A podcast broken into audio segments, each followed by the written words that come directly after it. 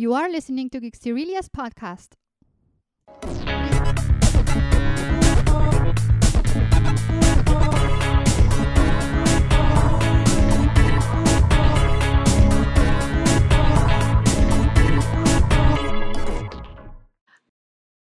Hi, Geeksters. How's it going? Welcome to Geeksterilia's podcast, your favorite podcast about sci-fi, fantasy theme movies and series, as well as literature and pop culture in general. I am Cecilia, and today I'm very happy because I have two wonderful guests. One of them, my very own husband, who, for the English-speaking audience, is a very new face, but he has been on my podcast, has a guest on my podcast about three times. Yeah. And the Spanish version. So you may be wondering why I am speaking in English in English with my husband in this podcast, but I have I have a very good reason for that, and it's because tonight tonight the wonderful Steven Stark is joining us. Welcome, Steven. How's it going? Um, doing very well, thank you. And you're speaking English because my Spanish is not great.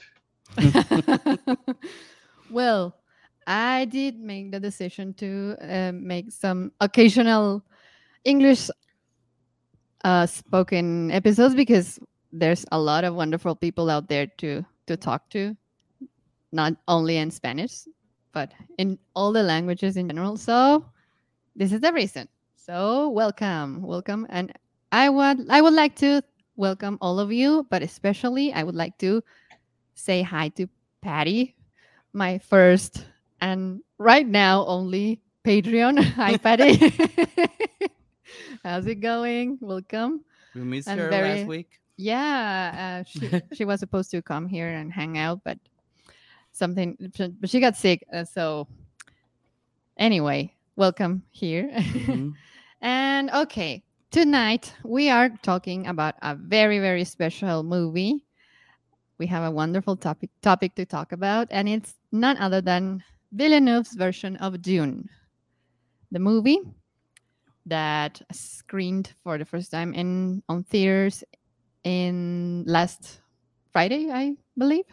Last Friday, I believe, Mhm. and well, we all fell in love with this movie especially well people who have read the book and have followed this story for a long time and so yes we're going to talk about it tonight and as you know the format of this podcast is that first we speak about the topic without any spoilers so that the people who hasn't seen it can be can join us in the conversation at least for a bit or for as long as they want to Okay, so but first, but first, I would like I would like to ask Steven, or how's it going? How's it going with your channel? What's up? What's new? Well, you know, it's going well. We're just doing our thing every Sunday afternoon, evening.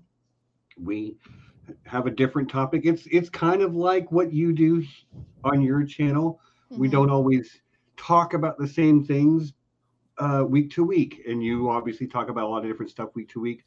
Like last week, we talked about. Oh God, don't make me try to remember. um, Um, I think it was Star, Wars, Vision. related. Yeah, yeah. It was Star Wars Visions, but Mm-hmm. uh, this Sunday we're going to be, and actually, yeah, uh, I'll this be is quite the setup. Cecilia will be on my channel on Sunday, where we're going Mm-hmm. to be doing a retro review of the classic movie Beetlejuice. In honor of in honor of Halloween, we're going to be uh, Mhm. Mm, just reviewing a, a classic, fun, fun movie. So yeah, Yeah. but other than that, like um, I- also have a, a Slack community where a lot of participants, and we have a lot of fun over there, exchanging memes and you know, just building up a community of friends. Uh, we play a lot of Dungeons and Dragons over there, so you know. Um, other than that, you know, just living life. But all in all, things are going great. Awesome. That sounds awesome. And I have I happen to have a huge nerd of Dune right here.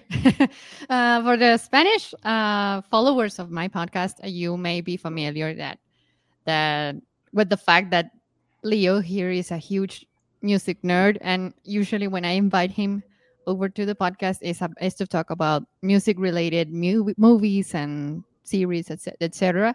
Mm-hmm. But this time, I I can I can really say that I don't know any more bigger nerd than him on Dune with Dune. So he was a perfect guest for this. Thank you. And uh, and okay, he's the he's the Dune nerd of this conversation right now because uh well for me I watched the Lynch, the David Lynch version a long time ago, but to be honest, um, it's a little hard to follow if you if you weren't familiar with the with the book, with the novel. And to be honest, I don't remember a lot of it. So, but but I did like the visuals and I did like the well, well I I like David Lynch style. So, well, other than that, I, I hadn't read the book. So, but you know, the nerdverse is very quite based in a lot of aspects of Dune. So you get familiar with a lot of stuff, even you, even though if you don't, you're not that familiar with the story or or you haven't followed it closely. But uh, recently, I started reading reading the novel, and before this movie came to to theaters and i uh, just fell in love. And and and i watched the movie and i was very glad that at the time that i watched the movie uh, I, I i didn't finish the novel yet but i start i i read up until the end of the movie. So it was it was awesome. It was incredible. And well okay, now we're going to talk about about the plot of the movie, about the plot of the of Dune, so that as as I mentioned before, um, all the people that is not quite familiar with them or hasn't seen the movie or hasn't read the book gets familiarized with the with the plot. So Dune follows the story of Paul Atreides, who is the son of the Duke Leto Atreides, that is the ruler of the planet Caladan in this universe where in this universe where there are uh, there's an empire and there's a and there's a it's a feudal society but in space in space pretty much mm-hmm. like star wars and like game of thrones and like game of thrones yeah yeah mm-hmm.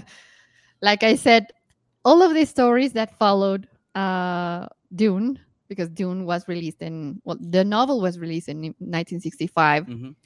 and all of these follow-up stories, well, they based a lot of their stuff in Dune. So mm-hmm. you may feel if, if if you're not familiar with this, maybe you may be inclined to think that Dune is taking something from Star Wars, but it's the other way around. Or from other series, or uh-huh. not, not just Star Wars. Not just Star Wars but yeah and uh, you follow the story when the empire orders uh, the the, fa- the Atreides family to change to another to to move to another planet that was before r- ruled by this very cruel uh, ruler. Redundancy but yeah. Uh, the called the Harkonnens. And they, they ruled this planet for 80 years straight and they were known for their cruelty and their harsh uh, ways. So they sent them here and the problems begin of course because obviously the Harkonnens didn't like this move. And obviously the the Atreides also didn't take it very well because they knew something was fishy out there. And the reason of this that, that, why this planet arrakis is so so important to the story and so important to the plot is because it's the only planet where you can harvest or you can mine the Uh, Spice the spice, the spice, this substance, this magical substance is wonderful. I don't know, kind of drug or something that is very powerful and it's very expensive. And and this it is what made the Harkonnens very rich and very powerful, up to the point that the emperor, uh, it's a little bit intimidated by this. so this is the reason why this planet, this desolated uh, desert planet, is so um, important.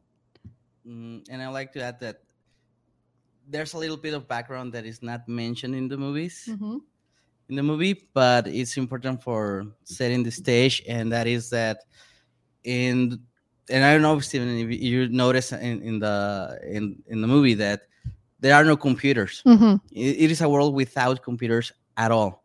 So without computer, you're traveling to space and time and to a whole galaxy. So the only way they can achieve that is through the use of this drug, the spice. So that's why it's so important. And the other thing is that they don't know how to synthesize the drug. Mhm. They only know where to harvest it. And Arrakis, the, the, the planet where the Atreides have to go and live now, it's the only place in the whole universe where this uh, drug exists. Mhm. So that's why it's so important for the whole plot of, of the of the movie and the whole universe of of Dune. And of course, this planet is very harsh and very um, well. It's hard to live there, and it's hard to harvest the the spice. And one of the reasons is because of the sand, the sandworms. This giant, huge-looking uh, worms, like the Like one that one? there. that Mhm. yeah, like that look like a giant butthole. Seven- yeah. uh, mhm.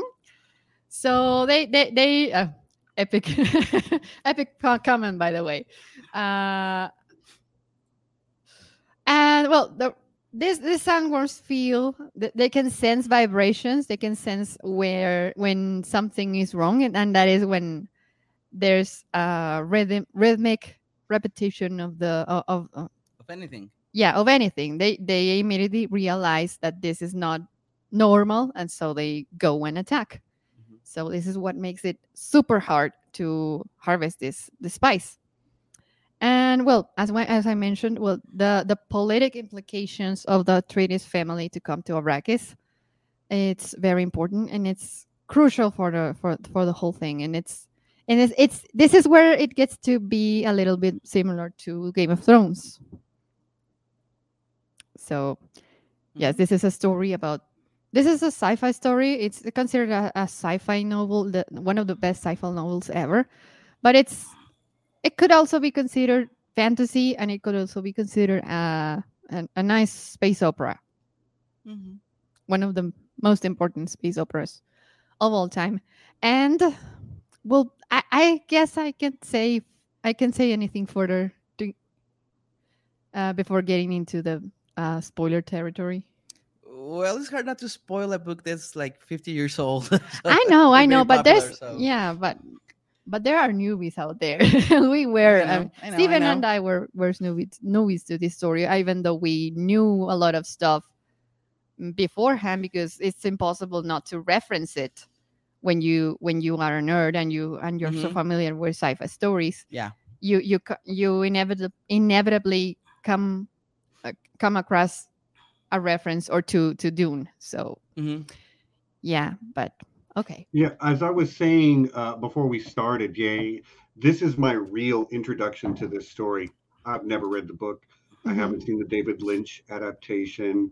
I know there was another adaptation done about 20 years ago. I didn't see that one either. It's a This series, yeah. really is my first full experience with the story, and we'll just say I loved it, and then we'll get into the why later. But yes, Mhm. I really, really loved this movie. Yeah so do we. so did we. And I, we were we were very afraid. Uh, we were a little. Well, I was a little afraid that it, they didn't get it right because this story has been very di- incredibly difficult to adapt. There have been a lot of uh, failed Attempts. attempts to do it. Among them is the famous uh, Jodorowsky's version, which we Yeah, will get into that it would have later. been great if it had happened, but Yeah, it didn't. it didn't. and in, and instead we had the, the Lynch version that it feels a little bit um I don't know how to describe it. Uh, Well, it's well. If we want to talk about the Lynch version, is that as you said, the adapting the book to to a movie was very difficult because uh, as we were talking yesterday. Uh, Herbert condenses a ton of information in just a few phrases. Mhm. So to to put that on the screen, it must be very difficult because you're dealing with a thousand things in just two phrases. Mhm. So it's not a, if, for those who have not read the book. It's not a really big book, but it's you go slow when, when Mhm. you're reading it because it packs a lot of information in very little words. And and yeah, the the, the several attempts have been first with Jodorowsky uh, in the 70s, Mhm. which would have been awesome because you got the guys that eventually work on the Fifth Element and Aliens and Blade Runner and all that uh, amazing artwork and stages and custom design that was used on all those movies Mhm. was originally to be on Jodorowsky's Mhm. uh, movie. Yeah. The soundtrack, the, sound, the soundtrack was going to be Pink Floyd. Uh, it was going to be the music for the Atreides. They had another German band called Magma that was going to be the music for the Harkonnens, for example. Mhm. So that was right after Dark Side of the Moon. So it was going to be like "Wish You Were Here" was going to be the soundtrack, part of the soundtrack for for this movie. And um, so yeah, that that failed, but it failed because Jodorowsky as an artist is very stubborn too. So that, that, Yeah. that failed. Uh, then the second attempt wasn't actually with David Lynch. It was with Ridley Scott Mhm. from Alien. Mhm. But uh, I think Ridley Scott's uh, brother died of cancer, and they had already spent two years in pre-production. Mhm. And he said, "You know, enough." And that's when they handed it over to David Lynch. Yeah. David Lynch was like you. He's David Lynch is not a sci-fi fan. He never read the book, and uh, he demanded what the current director demanded too. He wanted to tell the story in at least two movies because it again is a lot of information. Mhm. At the end, the studio, the only thing that the studio was interested it was to have a cash grab of the popularity of Star Wars and other sci-fi movies. So at the end, they edited to a movie of two hours. What uh, Lynch's uh, original idea, if it wasn't going to be two movies, it was going to be a four-hour movie. Mhm. So that's why I feel so you that doesn't make much sense if you haven't read the book. Mhm. Uh, and yeah, for example, when I learned that they were going to be the movie and I saw the in TV, uh, like the trailer, I was really excited. Uh, but I was worried about that, that, that failed, uh, Scott gave up, uh, Lynch didn't make the cut, and the 2000s, around 2000 series, the story is told well, but the production values are really cheap. It, look, it, it looks like Doctor Who, the reboot of Doctor Who, like the first season. The, Okay. it looks like they're using. It looks like it's a Mhm. high school play with the costumes and the sets. So that takes away a little bit because a, Mhm. a lot of what's really cool about Dune's for me, at least in the book, is Mhm. that it creates a lot of imagery in your mind while you're reading it because again he describes herbert describes a lot a lot of information and about the setting where the people are. Mhm. so yeah you, it, it blows your mind. So lynch for some parts has really good sets but Villeneuve had it's it's amazing. Looks beautiful. Everything Mhm. looks beautiful. And um, a little a little uh, trivia information here is that the Lynch version had some reshoots reshoots in very close here to where we live, oh yeah uh, about an hour uh, an drive, hour drive an hour south. drive in the in the Samalayuca Desert. Mhm. Um, so it's it, it's exciting. I was I was really thrilled when I, when I saw that they were going to do another version of Dune because I said, okay, they might shoot here they might shoot here, but they didn't. Yeah. yeah, they didn't. Well, uh, and I, I think for me personally, I when I first I, my first experience with Dune was the the Lynch movie when I was a kid. hmm Remember Channel Five? They had like their Saturday matinee things with movies, and Mhm. they were really oddball movies.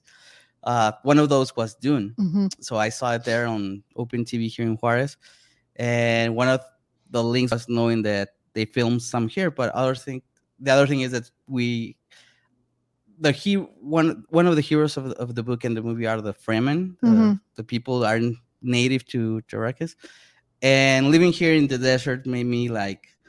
Uh, Yeah, we feel more attached, relate more Yeah. to the to, to those characters. hmm Yeah, for for people that don't live in a desertic environment, uh, well, They take a lot of things for granted that we that we don't, yes, like yes. having plants or trees. exactly or water. exactly. So, uh, one of the things that that you can say about people that that have lived in the desert is that we are very um, we we we tend to give a hand to give a hand to each other. I mean to Hmm. to help each other a lot. And that's one of the wonderful things about living in Juarez. uh, Steven, you, you you may be familiar a little bit familiar with th- with this since you lived for a while in El Paso, the the city Yeah, on the other side. okay, well, but the I'm kidding. I'm kidding.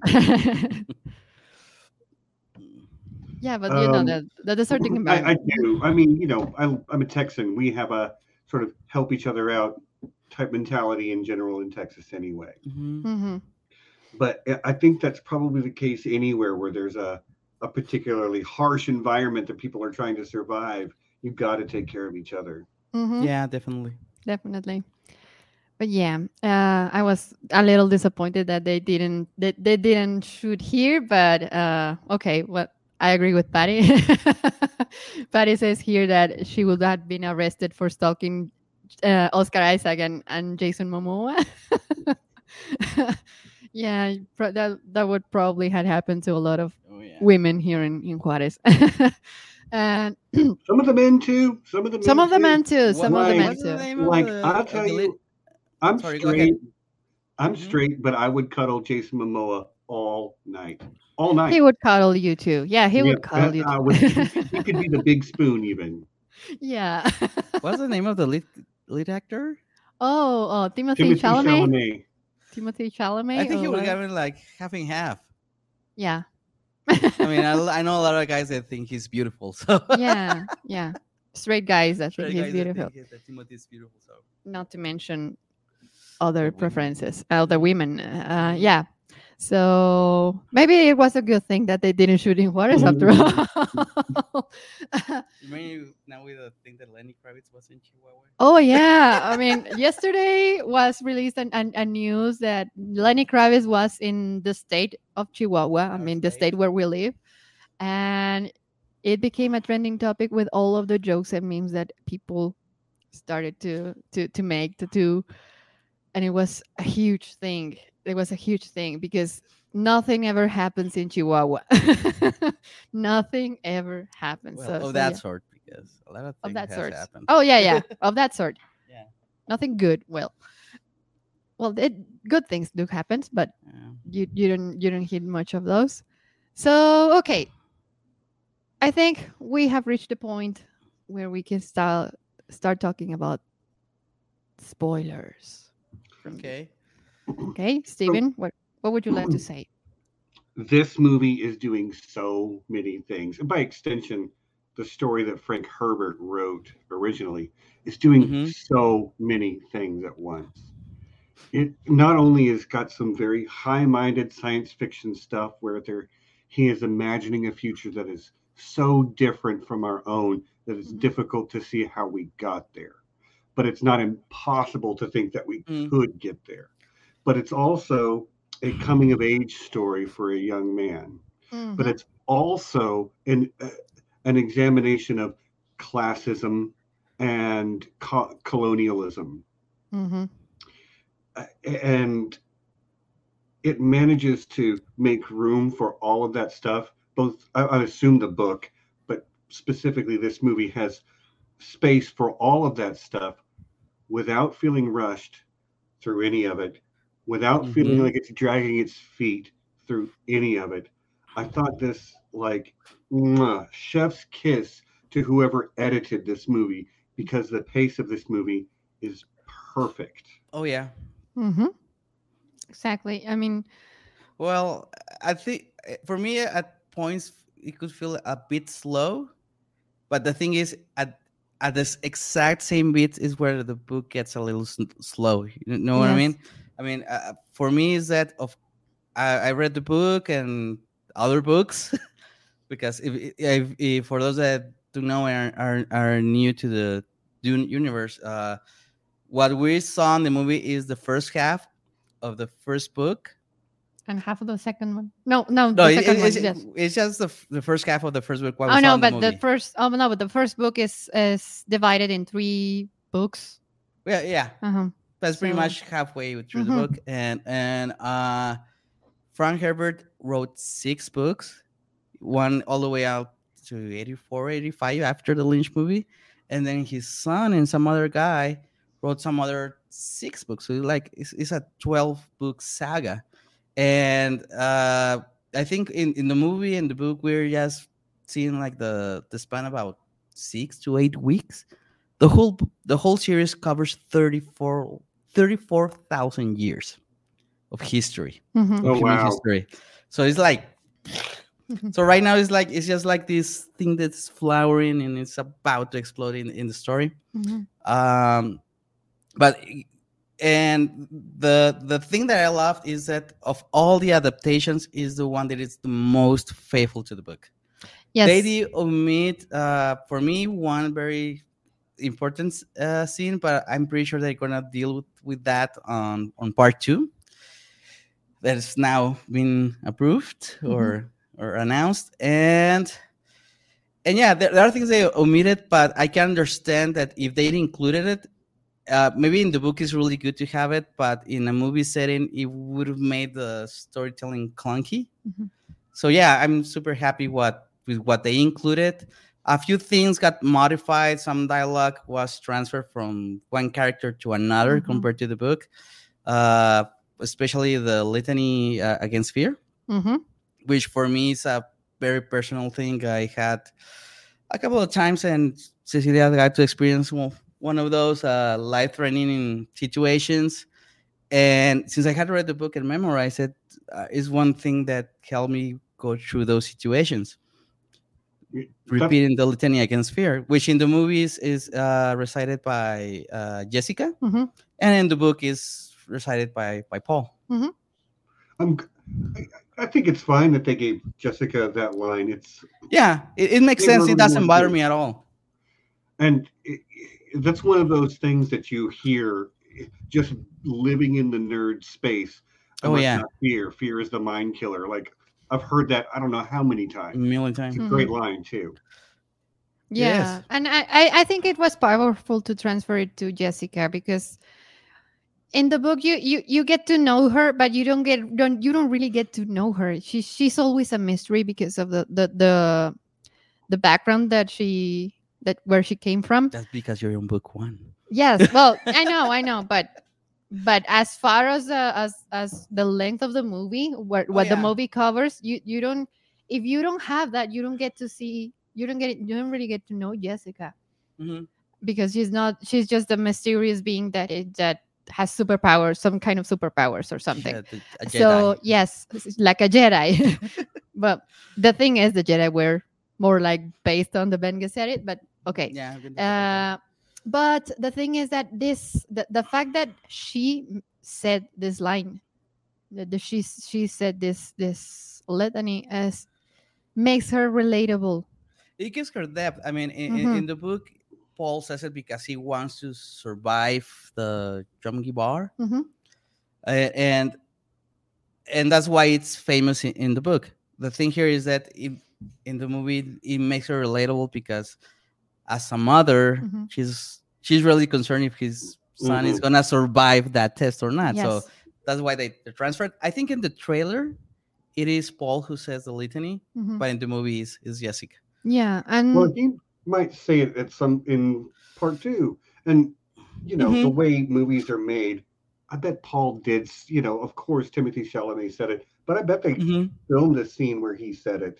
Hmm But then maybe they decided to give it to Jessica in a reshoot, even. Just Yeah. Because let's face it, Rebecca Ferguson is killing it in this movie. Yeah. Like I think Yeah. she has the best performance in the whole film. I agree. I agree. Absolutely.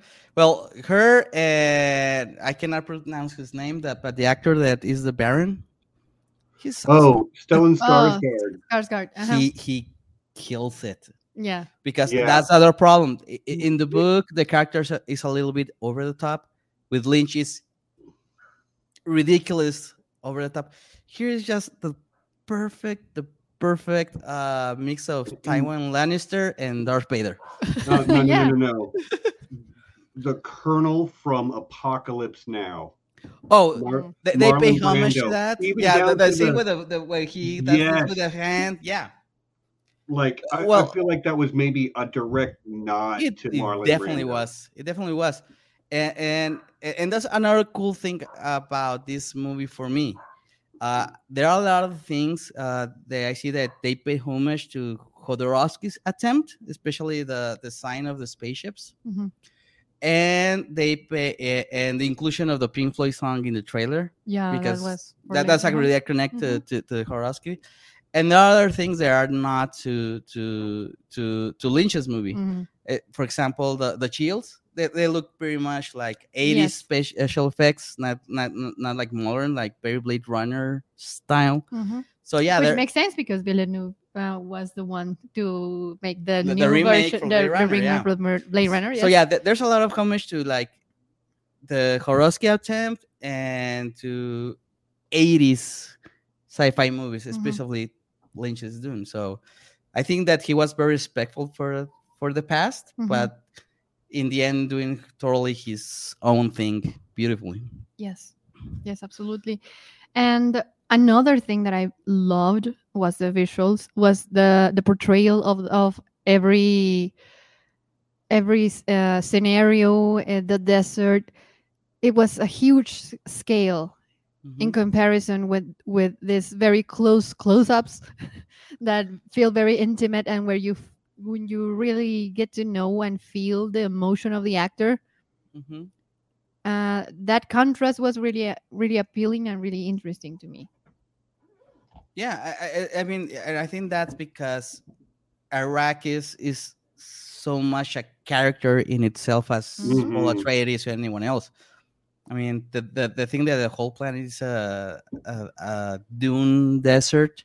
Mhm. You, you need to have these huge landscapes to make you Mhm. feel the the harshness and the Yes. difficulty of being of living in such environment. Yes, so so so that the audience themselves can feel overwhelmed with this world. Mhm.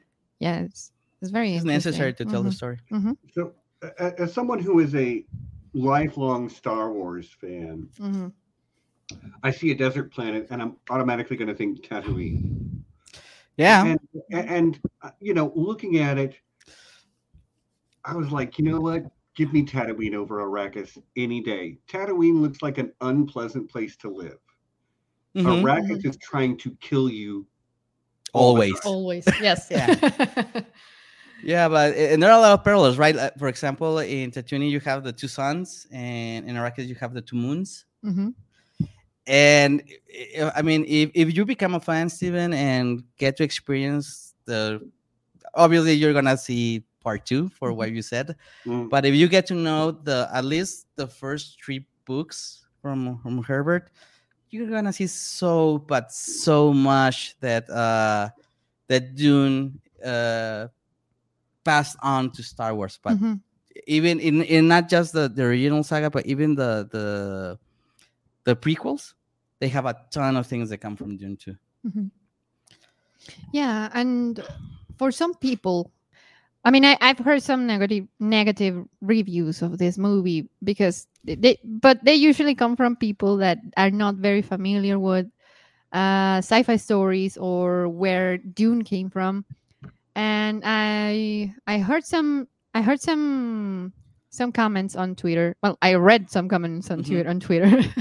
uh, that they were especially talking about some review that mentioned that this movie doesn't have anything new to to portray or to to present and well if you come to think that this story was written in 1965 all of the most famous sci-fi stories that came after well came after Mhm. so they they actually took things from dune not the other way around Right. Yes. correct. and and including for example the what i mentioned before with the the, the jedi and and the Bene Gesserit, but but one of the things that I liked about this movie, and another user from Twitter, um, it's at Afiag.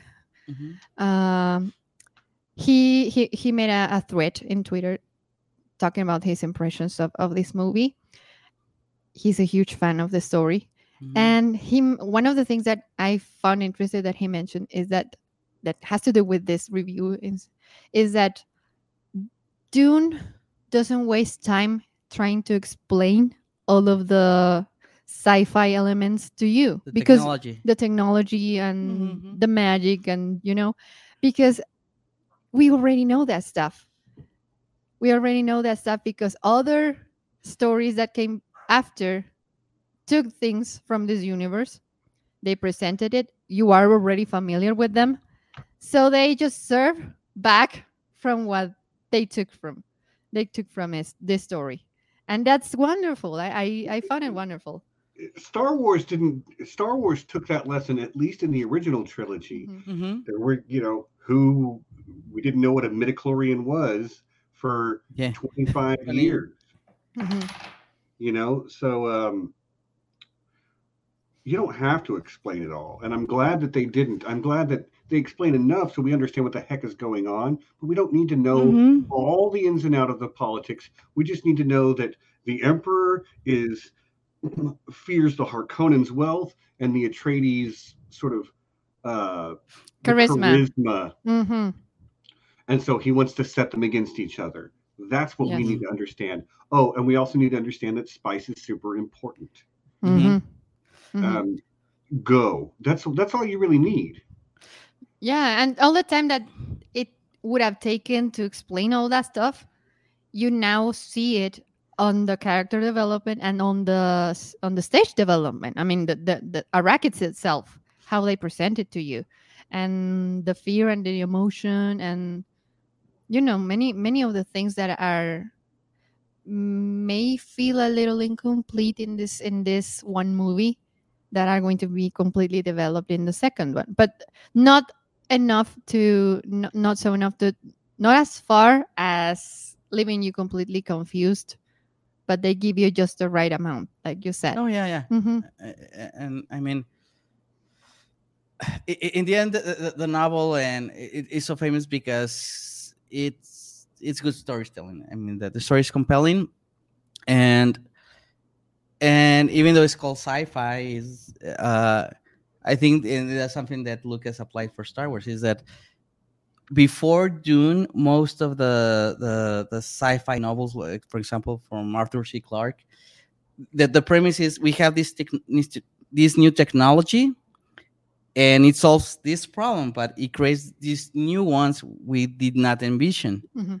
and that's the the the push for having a story, right? Yeah. and and that's a the basic dilemma that, that's the dilemma in all good sci-fi Mhm. and that's why a lot of people don't consider doing proper sci-fi because a lot of things is just like you just just take them in. I think people in 1965 people didn't take them in because we they had not experienced all the 50 years of sci-fi movies that we've have. But since the geopolitical thing was so important, like in Game of Thrones, you you take it as a given and, and you buy it, right? Mhm. I think that's that's a cool thing. Mm-hmm. Yeah, and well, uh, let's let's read some comments here from Mhm. the from the There's from a the couple of chat. good ones. Yeah, I- I've been following the chat pretty closely. yeah. I mean, Okay. this is gonna feel weird, a little bit weird for the people that only listens to the podcast, but uh, this is a this is one of the reasons I like to do it in in live is because we get some pretty great feedback from the from the Yeah. from the viewers. In real time. in real time so so yeah i mean Um, Aaron says here some things we may have benefit from slightly more explanation, like the bug that Paul Oh, caught and killed. Oh, that's very interesting in the Mhm. book, actually. Yeah. The the hunter killer. Yes. yeah, yeah. Well, in in in the books, is that um, and I mean, in the books, the Atreides know that they coming to Arrakis is a trap from the Emperor, but they cannot say no Mhm, because he's the Emperor, right? mhm, Um, but one thing that uh, it's on the books, not not necessarily on on the Dune book, but you, you read uh, other stuff, is that the, the Atreides family and the Harkonnen family have been against each other like for 500 years. mhm. So that's why when they make the switch, Leto knows that it's a trap Yes. because they've been sworn enemies like for not 500, like 10,000 years, something like that. mhm, Uh, um, so one of the th- first things they have the Mentat uh, Thufir mhm. to do is to make sure that there are no uh, devices or traps or assassins in, in the castle because they're moving into the castle where the Harkonnen lived. Yes. So they, they know they're gonna be assassins. They're gonna try to kill us. In the book, they have like a ton, and they caught all, all of them like before the Atreides family uh, arrives. mhm. But this is the only attempt, both in the book and the only one shown in the movie, that's almost successful. So it is a device. Uh, again, there are no computers, so it's not like a drone that a computer is navigating. it. They need to have a person actually a close range, uh, directing it, flying it, Mhm. like uh, those- Operating. yeah, just like Mhm. those uh, toy airplanes, right, with a remote control. Mhm. So, so that's the thing that a lot of the things they use to uh, to kill people is is very manual. That's why they have swords, like Star Wars, Yeah. and they don't use guns, and they have instead of they have uh, these needles, right? Mhm. They're, they're not used swords or, or knives. Usually, use needles, like in the Gom Jabbar, the the Reverend Mother with Paul, and in this case, this little device it has a poison needle. Mhm. So that's what's the idea that detects movement, and that's why Paul hides in the hologram, and that's why that's how he saves uh the other person who, that is going to enter the room. Yes. The, yeah, that happens in this movie, right? I don't yes. know- Yes. The Fremen I'm not. I'm not sure if I conf- confused with the, the, the or, handmaid. or the other movie, yeah. Jessica's handmaid. yeah, that's why he Fremen. got it. Mhm. Is that you would have died because Mhm. detect movement and, goes there. But. That was it. It was a Har- Harkonnen plot to kill uh, Paul. In this movie, it's uh, something that the the Baron tried to do. Mhm. In the books, the Baron gets pissed because that happened because it was not part of his plan. Yes, because there was a traitor among them, and and well, before we go there, Betsy here asks something Mhm. uh, interesting. From what I saw, the bug was tech, Yeah, or was tech. it a living insect? It was. was It tech. was tech. basically a tiny little drone. Yeah. And uh, uh, most of the people, like, if you don't know, that's my mom, by the way. Yes, That's the, I. that's We know, we that's know, we my know. that's my IRL mother. I She's a big, she's a big nerd too. Yeah, hi Betsy. and uh, okay, um, some stuff was that was left out. Um, I would have loved to see it because it would have add a lot more uh, depth into some of the characters, especially Hawat, the Mentat. Yeah. We don't we don't get to know much about him. Yeah, Yeah, that's true. Like Mhm. there there's obviously a whole lot of things they could cover, but the movie's already two and a half hours. Yes. Yeah, and the thing is, uh, in the book, that part, the, the scene I think you're gonna talk about, it's i- it sets the stage for some attitudes and actions that other characters are gonna have in the second movie. Mhm. And uh, what I think is that they're maybe gonna do like a flashback thing, or they're gonna totally omit it. I'm, I'm not sure what they're gonna do in the movie. They could easily do a flashback because Paul is already having visions of all these different times and places. Mhm. Mhm. and like parallel realities even because Mm-hmm. he has a vision of that character Jamis telling him you know follow me i'm going to teach you the ways of the desert but he's Oh a yeah, killing him at the end of the movie. So Mhm. that's a future that never actually can happen. Yeah. Oh, that uh, that's, That's actually ve- important. that's actually That's a very very important, important. very very nice point that you you took because it in the book, uh, the all of the all of all of the uh, episodes. uh, I mean, um, chapters. All of the chapters start with a little excerpt from a fiction book that the princess Irulan wrote about the Muad'Dib. I mean, I mean about the Paul and all the all the story that we're seeing. Who was not mentioned by name in the movie at all. Yes, at all. She's inferred that she exists. Yes, but um, well, it's a very you you can see her in the Lynch version, but you don't see her here. Mhm. But she she gives you a little bit of depth about the the whole um, situation that you don't get explained in the in the text itself. And one of the things that that was interesting about the the topic that you you you mentioned is that uh I just forgot what we're going to say. I'm sorry. Something about seeing Uh, futures that don't actually. oh yeah, yeah, Yeah, yeah, yeah. I mean, the the thing is that the oh th- that was one of the texts that you the Muad'Dib can see the future, but he he he can only see see the future from the data that is available to him at that point. And It sort of it sort of explains it. So the Muad'Dib can be wrong predicting the future or seeing visions of the future because it's it's limited to the vision to the current vision that he has.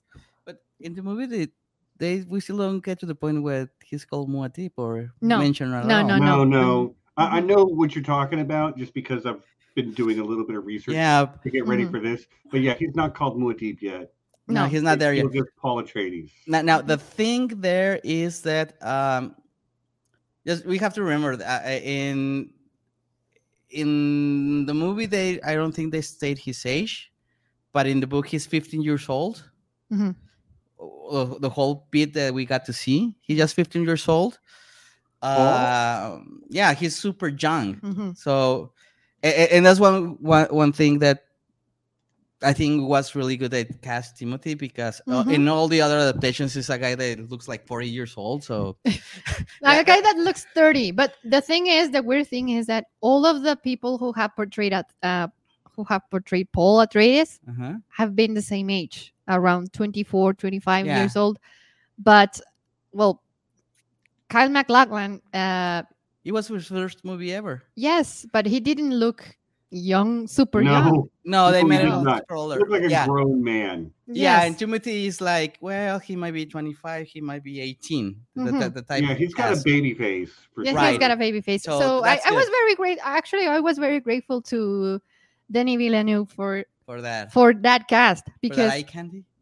no, no, the eye candy. I mean, I mean, he, yes, Yeah. he's cute, but he's not my type. I mean, Mhm. he is no longer my type. If I Mm. if I had seen Timothée Chalamet when I was eighteen or Maybe. something, maybe, but but no. Um, the the thing is that it is.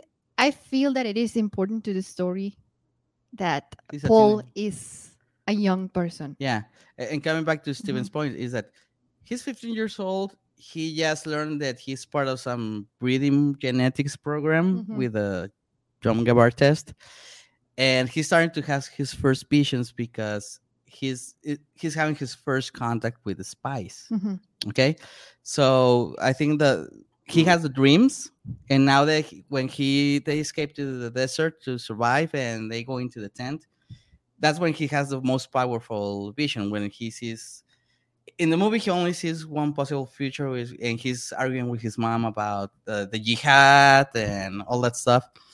Uh, in in the book, he sees two possible futures, and it, that's the thing that since he's first starting not to have just dreams but actual visions of what the future is going to be he's not really good at it yet Mhm. so but that's good for him because instead of seeing the certain future that what's going to happen he always sees a possible outcome and in the book he always sees several possible outcomes Mhm. in, in the movie we just see one possible outcome but they do drive the point that it's not the vision he has is not the outcome that actually happens. Mhm. Yeah, May or maybe not. maybe maybe not. I Mhm. mean, uh, and especially what you were saying, like Jamis, uh, he says that he's gonna be his mentor, but we know he's not gonna be because he has to kill him Mhm. at the end of the movie. And he saw sees that he dies in the duel with Jamis in his vision, but he he wins it. So at that point, he's learning that whatever visions he has, there's other options. Mhm. So the, the future is not set in stone yet. Yes. Yeah. Mhm. So, do you mind if I go off about Spice for a second? Because Let's go there. really- the more I've thought about it, the more I think what a brilliant tool it is in the story Mm-hmm. how they've how they've portrayed it. Because really, all Spice does is make you high, but Mm-hmm. in so doing, it can unlock some people's higher minded potent, you know, abilities the way so it's an analog to psychotropic drugs Oh yeah, definitely. and the psychedelics of the 60s, which is but it also is a direct analog to oil because Mhm. of the way it, it unlocks the mind of the navigators to move to, to be able to understand how to move ships between stars um, without it they got to be high to do it Mhm. Um, but it's also an analogy to actual spices especially when you think about the way that like portuguese and dutch uh, colonized the east indies to get its spices and and the way they treated the indigenous people there Mhm. I think it's really kind of brilliant the way Herbert has taken that, though you know all these different things, and and it's just the one substance that can, that's a stand-in for all of them. Yeah. But it, it's it's I I feel like that's something that uh, he's I'm going to find a lot more of as I examine the film more, maybe read the book, see Mhm. part two, all of that stuff. I think Herbert's one of those guys probably that has layers on layers on layers on layers, no matter what he's doing. Mhm. Like I feel like the story as a whole has a lot going on. Spice as a whole, you know, Spice as a thing in the plot has a lot going on. Um, even down to the way things are named. Oh yeah. It's- Yeah, yeah. I mean, when you're mentioning uh, the spice as a drug, uh, Herbert used uh, was an avid consumer of of uh, mushrooms, Mhm. hallucinogenic mushrooms. So that's the analogy. You're you're like spot on about the spice. He gets you high. He opens the consciousness. Mhm. Um, Yeah, but it's He a also- spiritual thing even. Yes, because yeah. it's uh, uh, uh, yeah, like ayahuasca and that stuff. At least that for the. Fremen it is. Yes, it is. well, for the permanence, but I, I think that's another point that we might get into later in the conversation. That Mhm. uh, one of the things that what Paul is very angry on his f- very first ring vision about with uh, with the spice is this thing of jihad. So the whole series does have a message about charismatic leaders and about religion. Mhm. So it's he doesn't see the book and and, and and I think in the movie we're gonna see it in part two that yeah it opens the consciousness but it has a warning about religious belief and and that kind of stuff. Mhm. Okay. Yeah, uh, yeah, but the oil thing, the the the the drug thing, that's super spot on. Oh, and one of the things that the book, as far as I I am right now, hmm and the movie doesn't mention it at all, is that there is a relationship between the worms and the spice. But they don't, ex- as far as I am right now in the book, they don't explain it yet. We don't know it yet. Yeah. mm-hmm. So there's, I don't know, I, I I don't know. It makes me think that the worm also thrives on the spice or something, and it makes them. I I got a theory. I don't know. Uh huh. Spice is worm poop.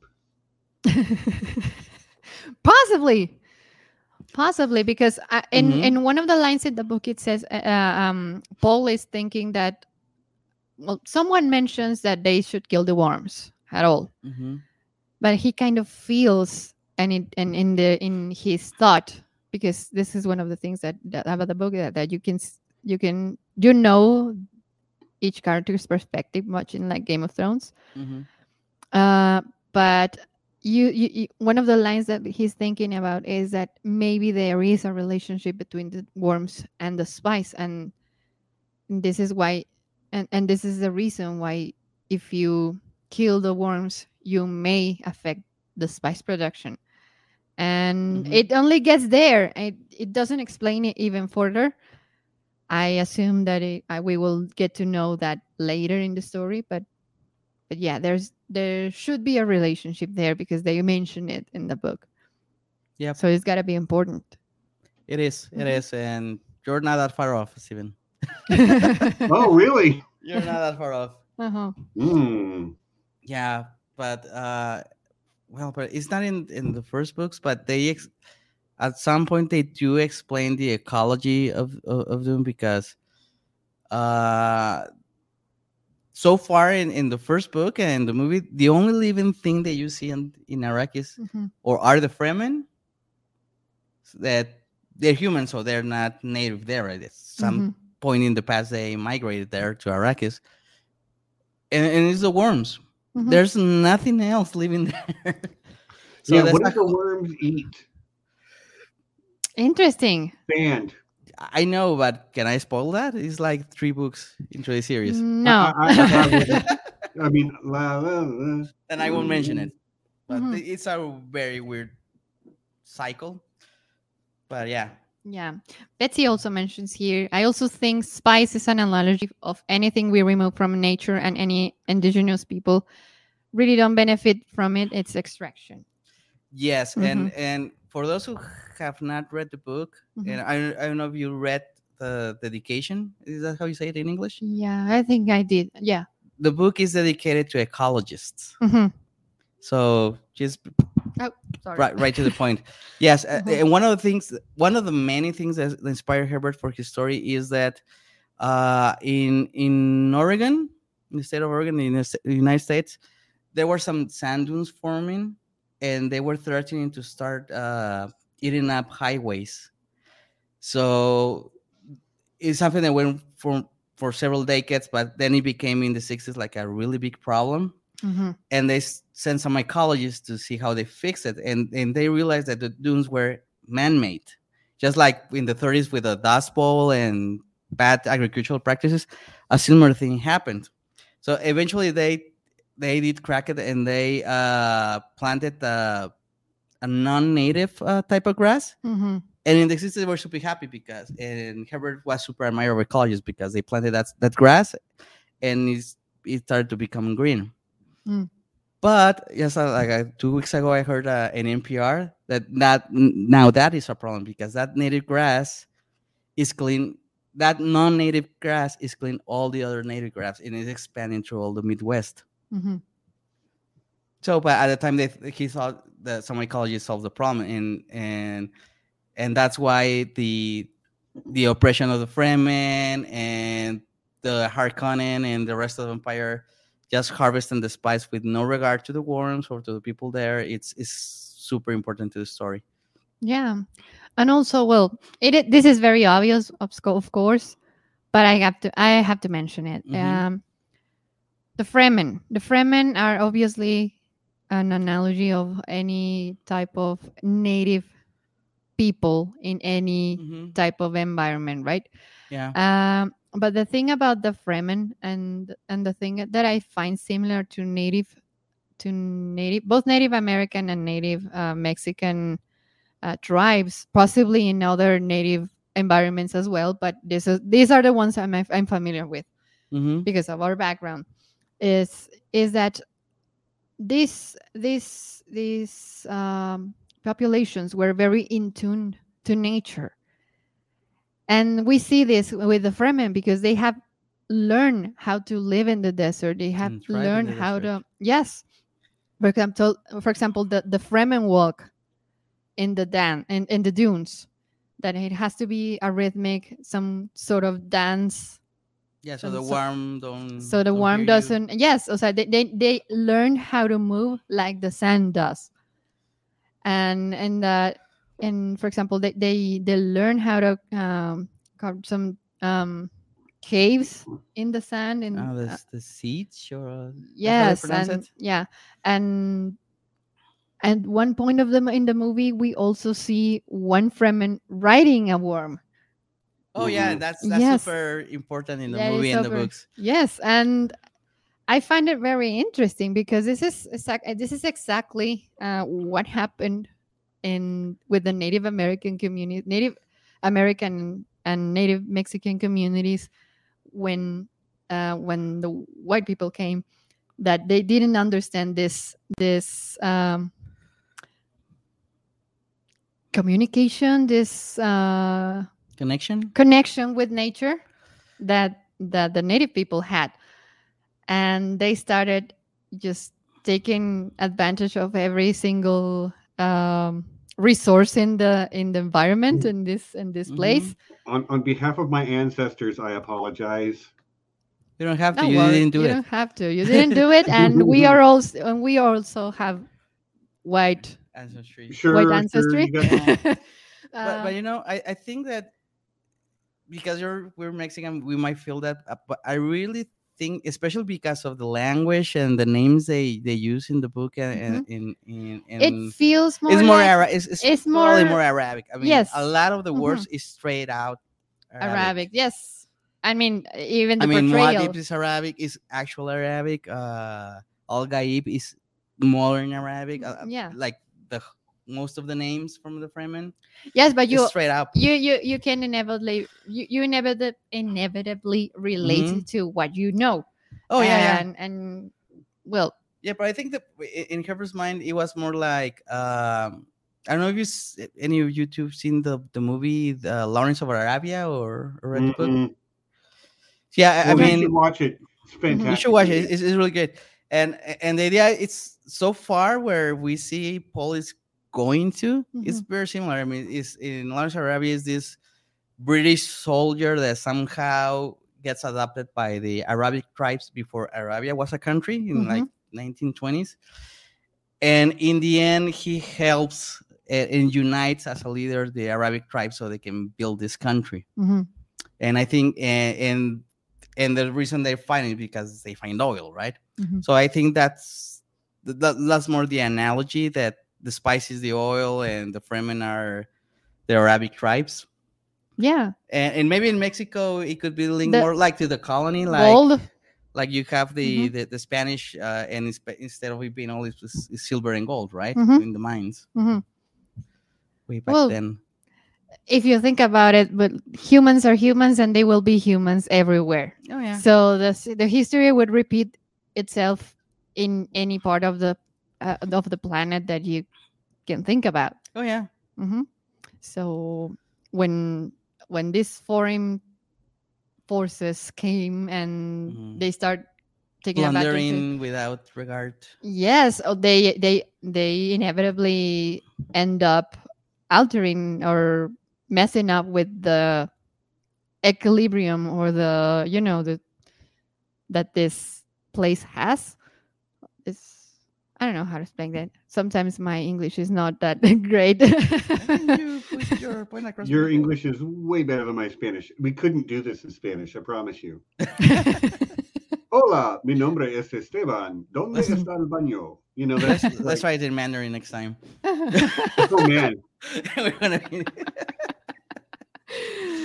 Oh, but yeah, I mean it's very it's a very interesting story.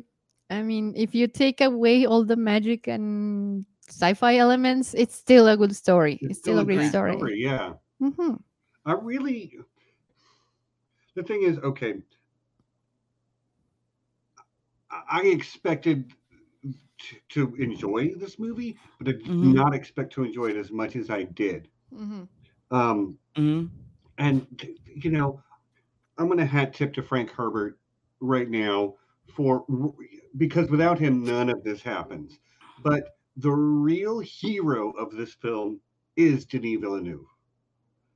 Like, In the studio, they allow him to do what he wanted to do. Yeah, I mean, Yeah. I, yeah. well, he's the thing is he is at a point in his career where Mhm. he's made enough great films that not only is the studio willing to say, Denis, take just just take the reins and go do the thing.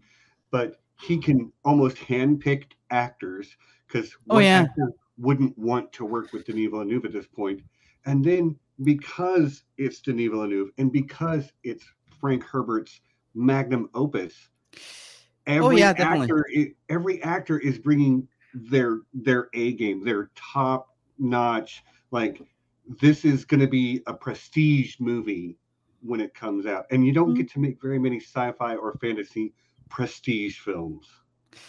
Yes. Yeah, yeah, but uh, and you're totally, I totally agree with you. But I think also that not just Villeneuve, but maybe the producers of the studio, two two things. Maybe saw it as a challenge that no one has been able to adapt it in a satisfactory way. That Mhm. maybe someone said, "No, we got to do it right, and we need to get the right director and the ga- right casting and all that stuff."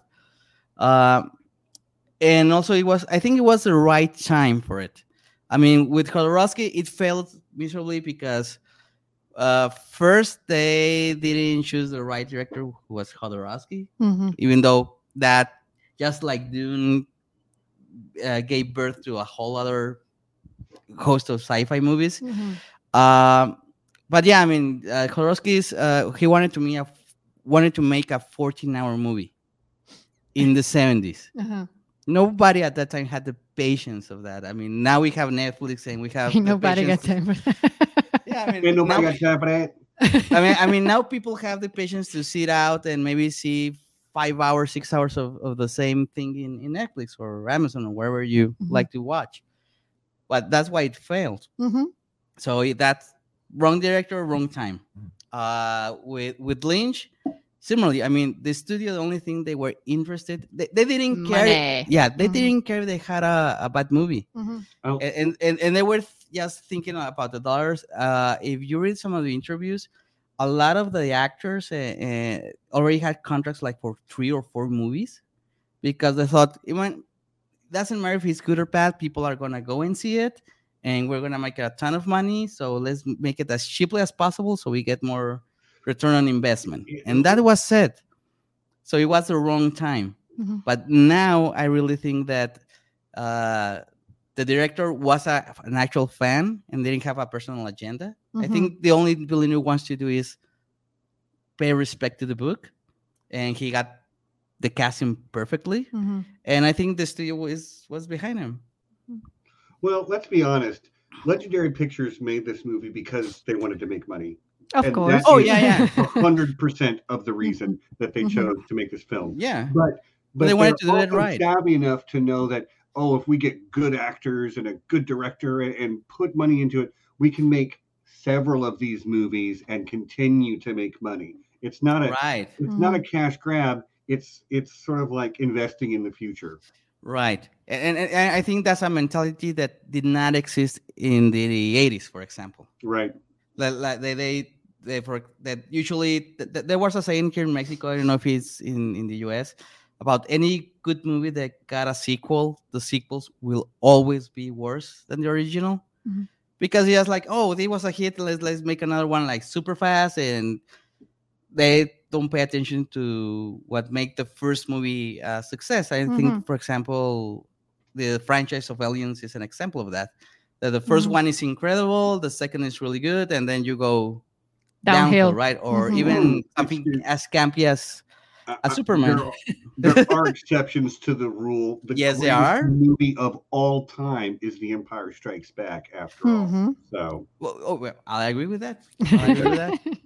Uh, but um, but yeah, I think right now is that they've the studios learned the lesson that it's better to make a really good movie and that pans out for more revenue into the future instead of just like, yeah, the people don't care, yet they go to see any movie and let's do something crappy.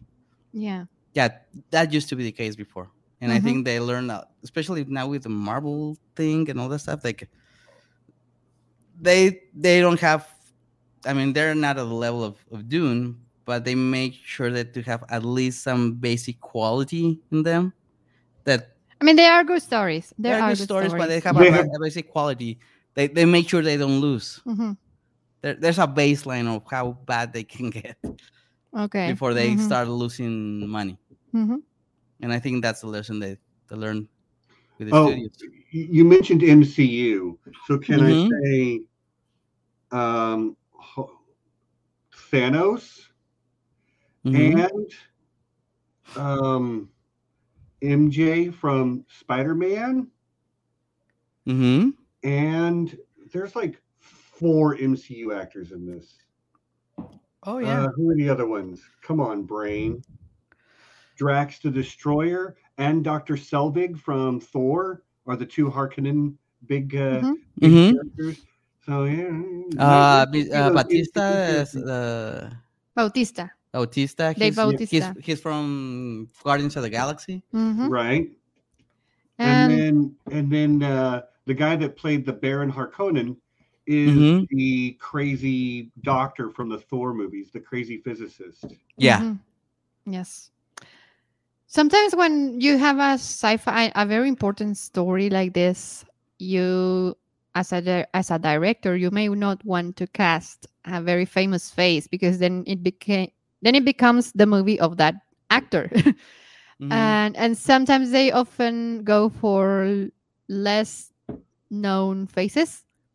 But in this case, I think it was a great move to go for all famous faces.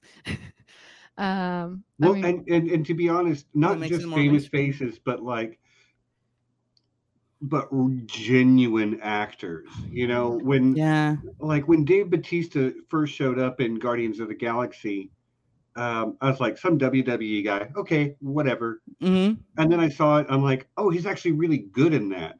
And then I've seen him in a couple other things since, and I've just gotten to this point where like Dave Batista is an actor, y'all. Like he is Mhm. genuinely uh, someone who cares about the art of being an Yeah. actor in a way that like I'm not trying to throw shade on anybody who works in the WWE, you know, earn Mhm. your living and, and what have you, but not all of them are that level of of caring about the, the craft of acting. Yeah. Um, Dave Batista is, Momoa is, Stellan Skarsgård is, Timothée Chalamet, Zendaya, all of them, all of them. W- Wasn't it refreshing to see Jason Momoa in a part? He's not like, yeah. but I mean, he's, I mean, he's still the rough guy, but his demeanor is very different from all his other movies. it's And more closely related to his actual persona, personal. Yes. his Yeah. personality. Yeah. Yes, it's like a. I mean, he's a warrior and all that stuff, but he's a like down to earth, uh, easygoing guy. The, Mhm. the, the Duncan Mhm. Idaho they portray in the movie and also in, in the books. Mhm. Yeah, because always Jason Momoa is like, I'm this angry guy. some some somehow, right? I'm this tough guy that doesn't have any dialogue because my muscles are mo- more important. And no, Yeah. he's what he's saying is really really important. He's, he has a more gravitas. And yeah, what you're saying about about this, uh, maybe he doesn't. I don't think he has a lot of range, but I think he's super good at what he does. Mm. He's like Momoa, you mean? Yeah. No, Momoa, No, and also But Batista. Batista? yeah, no, I I think, think, Batista has more range than you think he does. yeah. Mhm. I think I have to see some more movies, but I mean, but he what he does is he, he's super great. Mhm. and there are always going to be uh, roles for him because I mean he's really good, and I mean in how they portray his character in the book, it's that guy Yeah. perfectly. Yeah, but think And- about him as Drax. He's also got to deliver comedy hmm and, and have emotion to when he's talking about you know the death of his wife and, and daughter. Uh, I think the is the real deal. I think he's the real Cool. deal. Yeah, and I, I I feel like we need to talk about Oscar Isaac because well, his character in this movie, I feel like it's it's perhaps the one and only Oscar thing that I, Oscar Isaac, Yeah, but the, the uh, character is Gurney. Leto, Oh. Okay. the Duke Leto, Mhm. uh, also known as as another one of the Latino space Latinos out there, uh, and uh, well, Os- Oscar is a very very eh, he's a great actor. He's a great actor. He has so much depth. I mean, he lately he has been super praised about his with, with his role in uh, scenes from a marriage, and he has a lot to give. But the portrayal in here in in in Dune, I feel like there were some except there were some parts in the book that would have given a lot more would have given him a lot of more emotional depth uh, but they took away those those scenes for example i don't I, I don't know if i should say this because it would be a potential spoiler for for the second part of the movie but there is a thing with the with Hawat the mentat and uh, and and jessica the Bene Gesserit and the difficulties and the rivalry that they have. Mm. But um, when they suspect there is a a traitor in the group, um, points um, and fingers are pointed, and you know Yeah, that, that doesn't happen in the that movie. doesn't happen in, in, the, movie, They just get straight out, uh, get attacked, and you find out there's a traitor. yes, but in the in the movie, there's more intrigue, more Game of Thrones kind of stuff. Yes, yes, and but but the thing is that with the with the Duke with Leto, you, you when he realizes that when he realizes who can who can be the traitor, he immediately starts to struggle with himself and he immediately starts to doubt himself, and it, this is important because Paul sees this, and he realizes that his dad is a man after all. And it makes it connect with himself and it and that's when he says okay i'm a, I'm a human and i'm, I'm I, I can i can fail as well uh, just as my i'm watching my father doubting himself and even though he's a powerful man that for some reason for his charisma and his good leadership the emperor himself is threatened by i mean and we didn't see that with him. Of course oscar does a wonderful job as the duke but i would i wish i would have seen some of these scenes when he is eh, when in the book the the duke is losing his mind and fighting himself for not not to reveal the way he i mean not to reveal that he already knows and you know trying to protect his family a lot of stuff we Well, didn't see that Well, Mhm. and for those who have not read the book, is that uh, Leto never finds out who the traitor is until it's too late. hmm But they suspect of someone close to him, Mhm. and and he has to act in a way that he leads other people to believe he suspects the same person hmm as everyone else.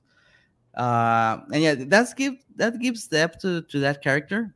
hmm Um, I don't know if why Villeneuve chose to take that out, but uh, what lines and scenes the actor got mm-hmm. given, I think he did great. yeah I, I mean he, he did wonderful but i would have loved to see that a little That, bit that, more. that more Game of Thrones part of the book. yeah Yeah. Uh-huh. so So, uh, have you seen the the prequel movie to this? To to Dune. Yeah, pretty sure they made a prequel to this movie back in the '90s. I don't know. I have not seen it. I- ah yeah of course i did This see it right here.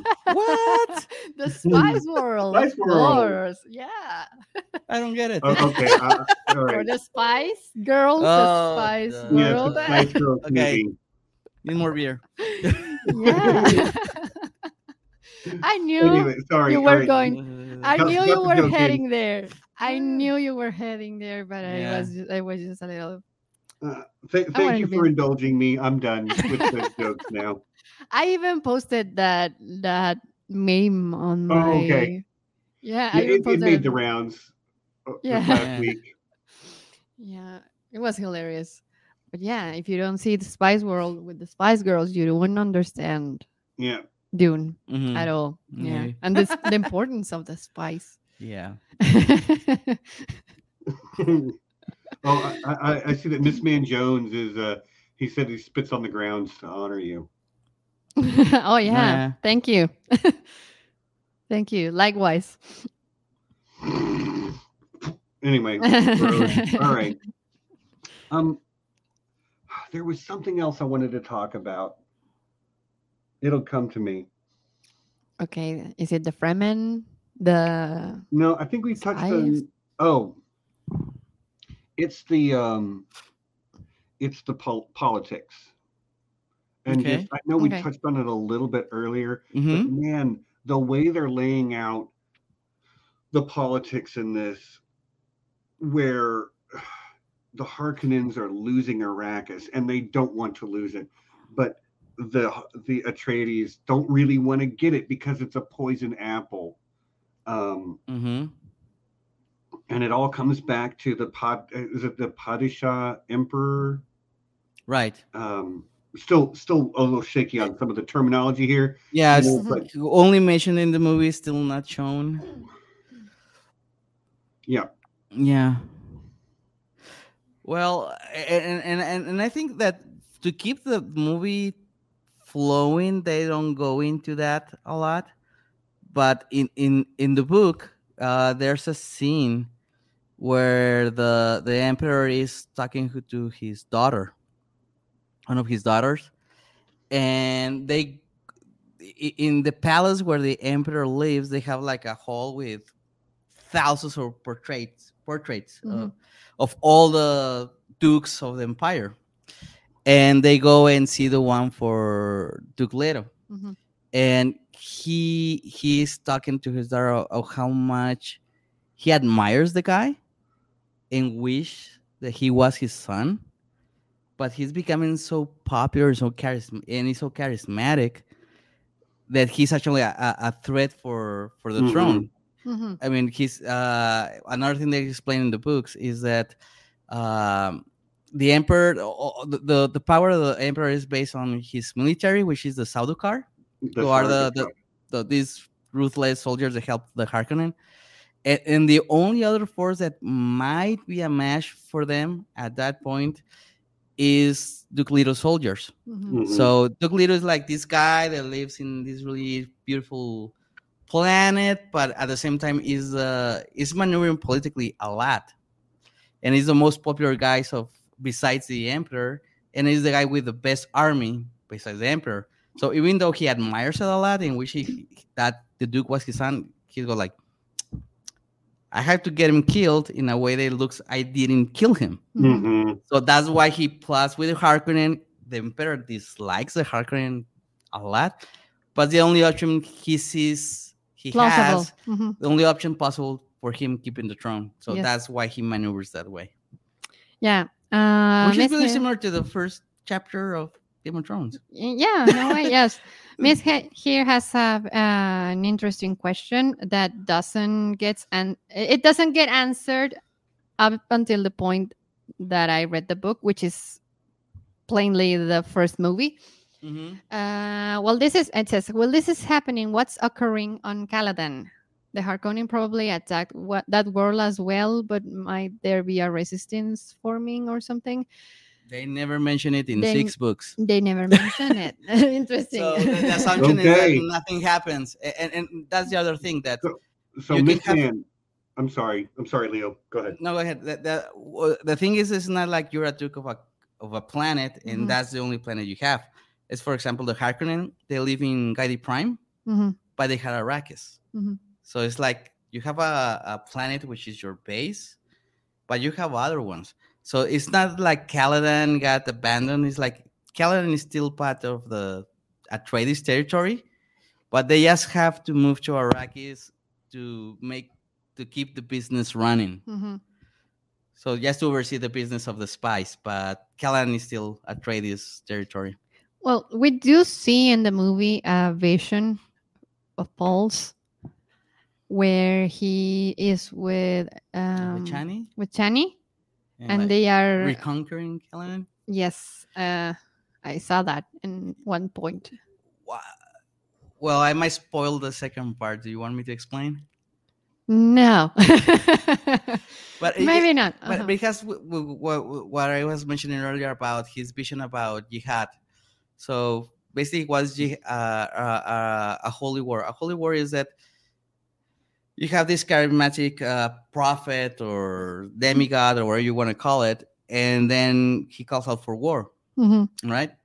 The the the the difficult there is that you don't see they're really like allies or or friends since it's a holy war the, the the problem there is that if it's a holy war is that they see Paul Atreides as a god Mhm. And anyone that doesn't believe Paul Atreides is a god is gonna be get killed that's yeah.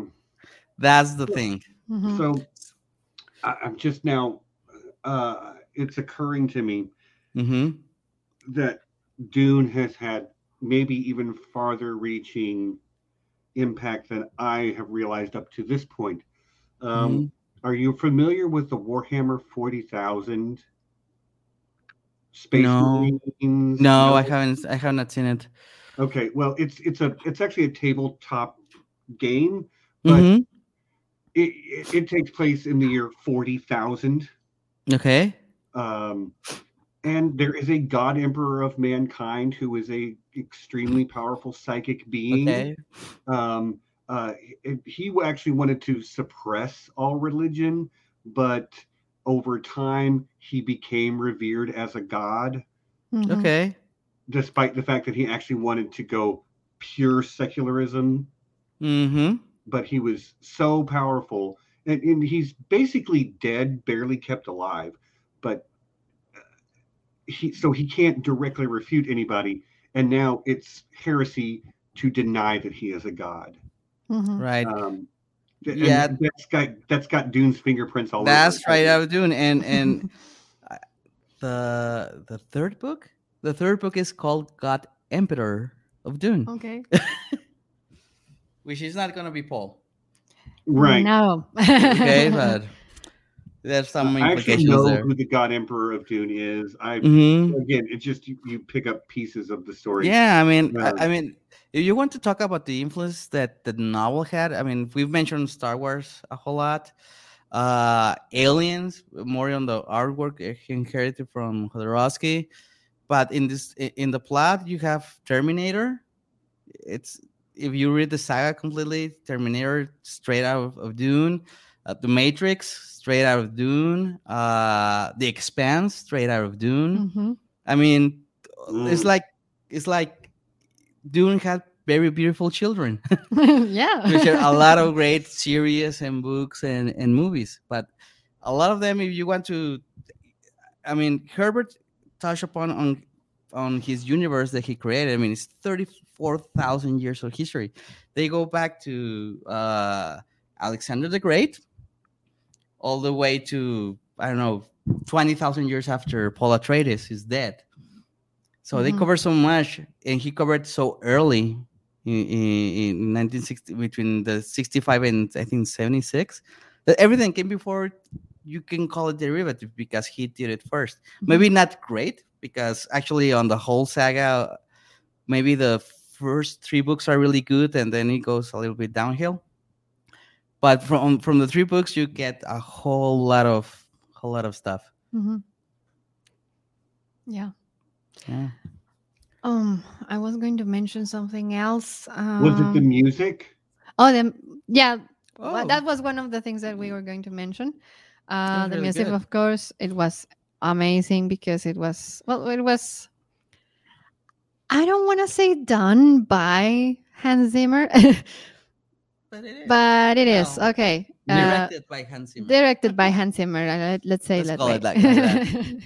and um, has some very interesting uh, things to men- worth mentioning. And one of the one of those is the is the pipes. I mean the the bagpipe the bagpipe. Yeah. Mhm. At one point in the in the movie, the the, the soundtrack was entirely instead of um trumpets, Mhm. you get a whole bunch of of bagpipes. Mhm. and it gives you a really particular vibe Yeah, it's it's And- unsettling. yes and a really particular mood to this that adds so much to the Mhm. scene and is worth mentioning and well of course uh, y- y- you you get the you get the feeling also in the in the music of the greatness and, or the the hugeness of this place and the Mhm. and the dangers of it Mhm. That come something with it. that throat singing that they use as well. oh Oh yeah, yeah, That and and when uh, did you see it in the theater? Yes, Yeah, so did I. And it's It like was loud. You know, I'm shaking in my chair when those when those deep, deep notes are hitting, and I'm wow. Mhm. Um, I went and saw the last duel in the theater the day before, and Dune was playing in the theater next door, and I kept Mhm. hearing the rumbling from the next theater over. Oh, Mhm. the ba- the bass frequency is like Yeah, just with shaking my chair in the next in the theater next door. You know. wow. Uh, Cool. It's just it, it was really fantastic, and Aaron Aaron M, who's in the chat, has said it a couple of times. You hear the bagpipe and you see Caladan, and you're like, it fits perfectly. You hear the bagpipe and you see a Arrakis, and you're like, doesn't fit here. Mm-hmm. Mhm. Do- don't belong here. Um, and that's a really smart sort of like audio cue that they're used to tell that part of the story. Mhm. Yeah. Well, talking about music, one thing that they omitted, uh, um, the Swordmaster, what uh, the guy that played tennis, in the books and the previous adaptations, he's uh, portrayed like a really, really good musician. oh yeah yeah So they will Mhm. always put him like with a guitar fear. or something or a weird Talking instrument. about Josh Brolin. Yeah, yes yeah, but here they like eh, totally disregard that. That it's okay because it's not doesn't push the story forward at all. But it's something that is always mentioned and made a point in previous adaptations. Like Yeah. he's like he's a super warrior, but he's really cool. He plays guitar.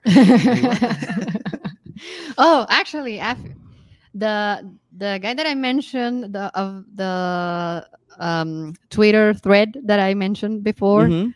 um, about the well, this is the guy that this is the guy that I was Ah. quoting. Mhm. Afiag, Okay. I have Hey, Hi there. Afaig? Afiag. Afiag? Can you Well, just he- put your tw- can you put your Twitter handle in the chat so I can give you a follow real quick, and I can find that at thread. Afiag. That would be Uh, he says, Awesome. "Oh, sorry, sorry, sorry, sorry, I keep interrupting." Uh, he says, in an interview, Hans Zimmer said he created uh, instruments especially for the soundtrack of this movie. This is why it sounds kind of weird, which is, I believe this is this is one of the resources that he he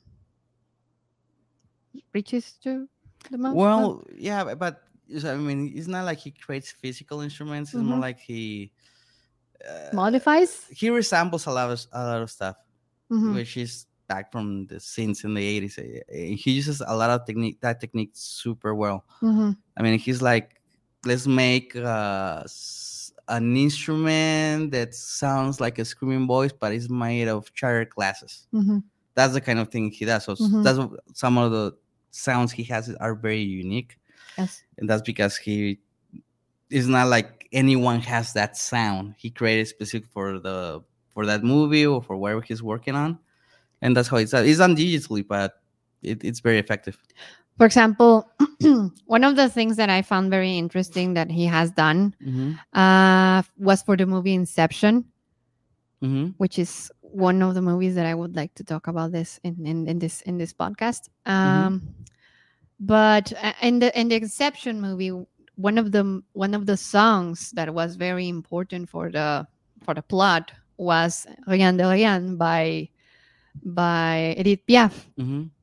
And one of the one of the very interesting things of details in the story in the in the music was that when they were in the dream zone, well, time run Slow. slower. So the song. So one of the most dramatic and iconic themes of the movie is actually a um, slow version of Rien de Rien. Mhm. and this is one of the resources that he usually um, prefers or chooses. I don't know how to say it, but yeah. So this is what maybe he he has musicians working for him, of course, but the vision that he has is is great. I mean, Mhm. what he does and what he directs and how the, the way he conducts um, the the music and the sounds that he chooses makes him a great person to choose for your soundtrack if you're a movie maker especially if it's something as epic as dune Well, yeah. And I, and I also really appreciate that he didn't just resort to sort of classical orchestra, that type of thing. There's some of that in there, but he really kind of went outside the box to create an alien feel feeling soundtrack. Yeah, and and I might be wrong, but uh, when I saw the movie, I I, I got the feeling that it, as I mentioned before, they that Villeneuve kind of paid homage to the previous attempts. And for example, I really thought that the the music they played for Caladan was very Pink Floydish Mhm. in the scene sounds and in the chord cho- uh, shows.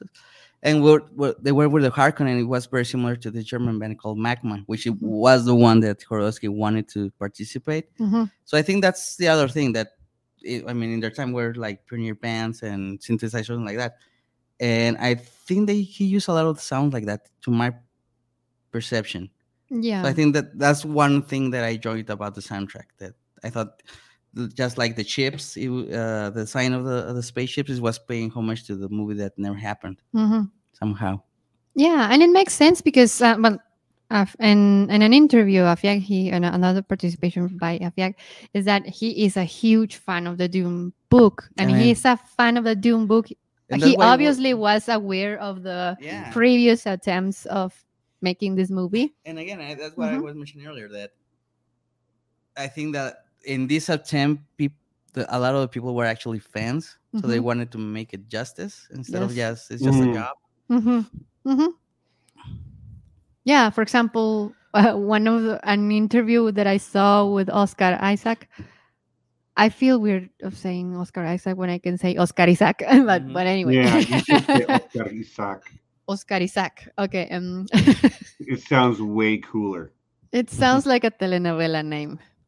Yeah. we can talk about the novella shot of, of the cast. Oh maybe? yeah, yeah, yeah. but We'll we'll get to that later. okay. but uh, he he mentioned in an interview that well, he's friends with Denis Villeneuve from before. He collaborated with him in Deus Ex Machina, Machina, or whatever. um, so yeah, he has a relation, uh, director actor relationship with with him already established. And when Denis Villeneuve was plotting or was planning to make Dune, he immediately called Oscar and said and asked him, "Okay, do you are you a fan of Dune? Do you like Dune?" And Oscar was like, "Yeah, I do." And he was like, "Okay." And that was pretty much it. It was pretty much what it's what he said. And then he found that Oscar found that that he was starting pre-production of Dune. So he thought, okay, maybe that question was meant to invite me to the project or somehow. But he, the, the thing is that he immediately knew which character he was going to portray, even though Denis Villeneuve didn't call him in about two years. Yeah. Didn't call him back about, in about two years.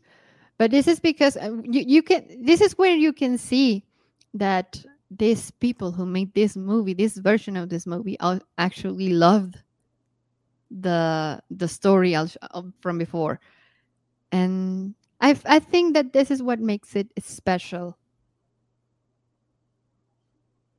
Yeah. It, it's always helpful hmm when especially the person who is creatively in control really, really loves the source material you see with peter jackson and the lord of the rings adaptation and i think this falls into i mean it's only the first movie so it's it's a little early to give it the same accolades that i would put on lord of the rings at this point but hmm man they've got a really great start. And um, you can tell that that the person who is in control behind the camera really does love the source material and is is is willing to to go the extra mile to make sure that it uh, that it feels authentic. Yeah. Mhm. I mean, that's the whole reason why he fought for it to be two movies instead of just one. Because he knew that one movie wouldn't have made justice to the book Mm-mm. at all. And like but previously, the the the book actually in a, in a- in a chat that we were having in, in the car, uh, we we mentioned that I, I mentioned that it's a completely different way to do it, but the way that it feels when when something is described in Dune sort of feels like Tolkien's descriptions, but not in length, but in substance. And you know, um, it's more concrete and it's way less poetic, but it It's super descriptive. yes, Super descriptive. We were talking about, about the uh, Gom Jabbar's uh, scene in the book. I mean, uh, Herbert uh, details the room where they're at, where part of the world they are, uh, how the is it day or night or is it cold, or how the the Reverend Mother is feeling, what her relationship to the Spacing Guild is, uh, what relationship she had with Jessica, and what they're expecting for Paul Mhm, like in three lines. mhm, It's like, and just because of the way the people we people talk and and we express our feelings, mhm. he's able to condense that like in two three lines a whole ton of information.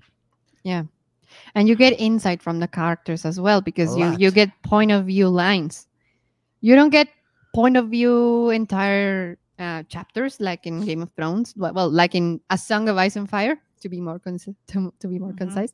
Uh, but um you do get in a in a scene for example you get to see the point of view of each character.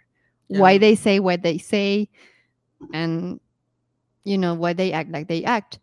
And that's very insightful and it's very it, it describes without describing hmm and that's the magic of it. That, that's the magic of her of herbert. Um and in comparison for example to Tolkien that is you get a whole page about a tree how a tree looks and you Mhm. and it's very poetic and something but in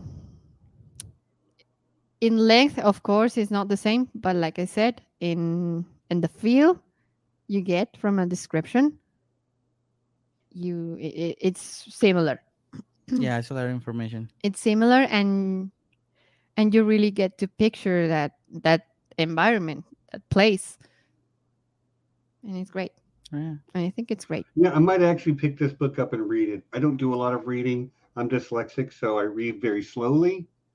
Um, and I like me too I like I like great visuals. I like music. I love the the format of, you know, the audio visual format of film and television. Mhm. But uh, the but I'm also the first to acknowledge books can do things that TV and movies can't, Right. and vice versa. So I might actually pick up the like pick up the book for this one. You know, i- i- if if you you don't read the entire book, if you just read the Gom Jabbar scene, which is like right at the start of the book, that that's enough. Mhm. I mean, it, it is actually the best part of the book, and the one that gives more information and gives you more about the plot, and also the one that has the best writing and the most fa- most part of writing that of the Is whole book, which is the litany of, for of fear. pain and fear and pain fear yeah, and but pain if you just read that scene, you that's enough. That's Uh-huh.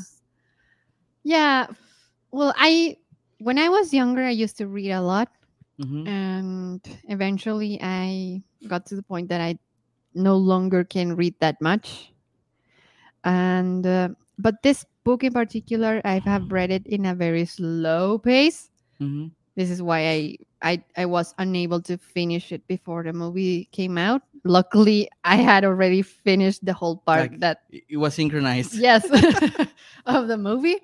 You got a little, little, little bit. A little more, behind, right? Like a little behind, uh, behind. a little behind. Yes, Okay. but pretty much I read pretty much the whole thing.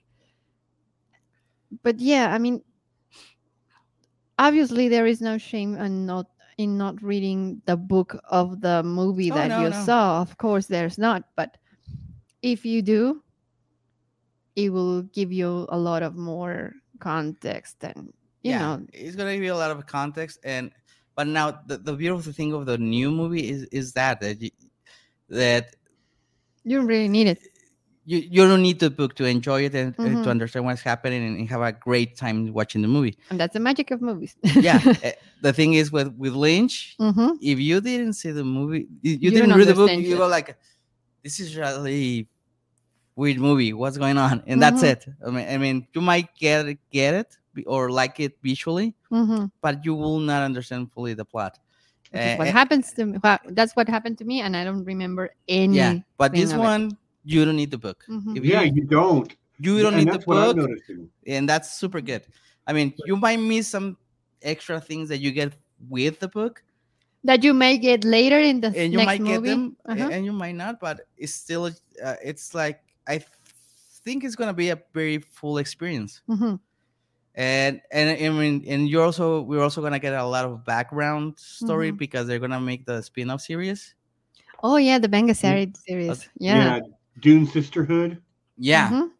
which i don't know if they're gonna put it like in the timeline where paul atreides is or like somewhere in the past if it's gonna be in the past it's gonna be super cool because between movies we're gonna get a lot of background It would be like cool. You Star know, it would be cool if they place the story right after the they get rid of the of the computers that were threatening them. That them. might be, but that, that that's ten ten thousand years before Paul Atreides. yes. But But it would be interesting Yeah. to see the the the the, the origin story at, of at the any Benga point in time before Paul Atreides is gonna work just fine. hmm But yeah, what you're saying is really good because uh, it will bring a lot of context.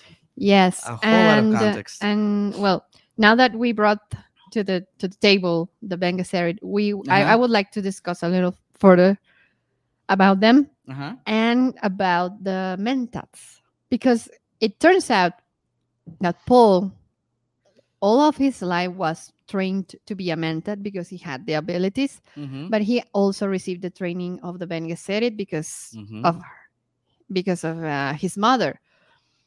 So understanding these two um, ways of living or well, er, it's executing power, yeah. uh, we will understand a lot about Paul. Well, well, yes. I, I mean, i i in the Dune universe, there are several, let's say, powers or, or factions that wield power, Mhm. and one is definitely was well the Emperor, right? Uh, so if we have the Emperor, we have the the Spacing Guild, which is only mentioned. Mhm. Was w- one thing that I wanted to see in this movie, but we didn't see. That's Mhm. but that's okay.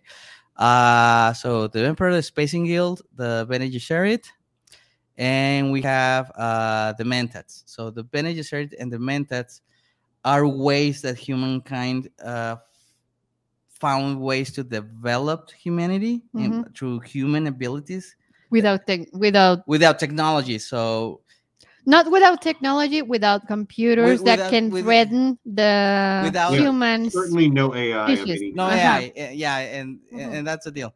So, but the thing is that the timeline is so long that between the moment they abolish AI and we would with Paul Paul Atreides, the Spacing Guild and the Bene Gesserit have been established uh, institutions for ten thousand years. So that that's like longer than what we have here in human history, right? So Mhm. it's like a really long time. Mhm. So they had enough time to develop these uh, human abilities that to, to us appear superhuman. Mhm. I mean, part of the book says that the mentats are way much faster and better than any computer that ever existed Mhm. in, in doing computations and strategy and military stuff. Mhm. and the Bene Gesserit, instead of going through this logical computational way, they went through the control of their bodies. So Mhm. all all the, and all- spirit and psychology. it's a it, well they use it for for political purposes but Mhm. most of the superpowers that the Bene Gesserit have is is purely control of their bodies almost to the molecular level Mhm. to, to the point that it is mentioned in the movie that they say they chastise uh, Jessica like you were told to have only daughters. girls Mhm.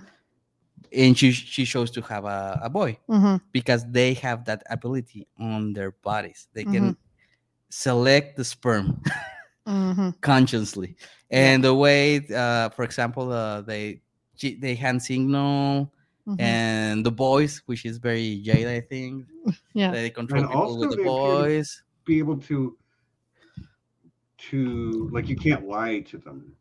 No No. no they they they they, they they're one of the jobs they have in empire is to be truth sayers Yes. So, and that's why the the Bene Gesserit is like the the most shady and underground of all the institutions because all of them wield the power like very visibly and brutally and not Very straightforward. very straightforward. Very straightforward, but And the Bene Gesserit come over like we an organization that provides services to Mhm. the emperor and to the houses, the royal houses, but a lot of the dukes and emperor or their wives or their daughters are trained in the Bene Gesserit way, Mhm.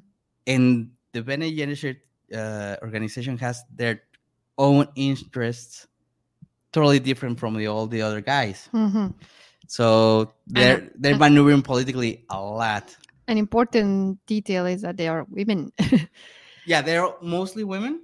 In the books, you will, and probably in the movie, we'll only see women. Mhm. Uh, it's like a reverse Catholic church. In the books, in some of in the books, you'll see, get to see that you will have men Mhm. that are part of Bene Gesserit, but they cannot. Uh, they will always be super low ranking, just Mhm. like the uh, a nun in the Catholic Church. Okay. So mhm. it's it's reversed. Okay, okay.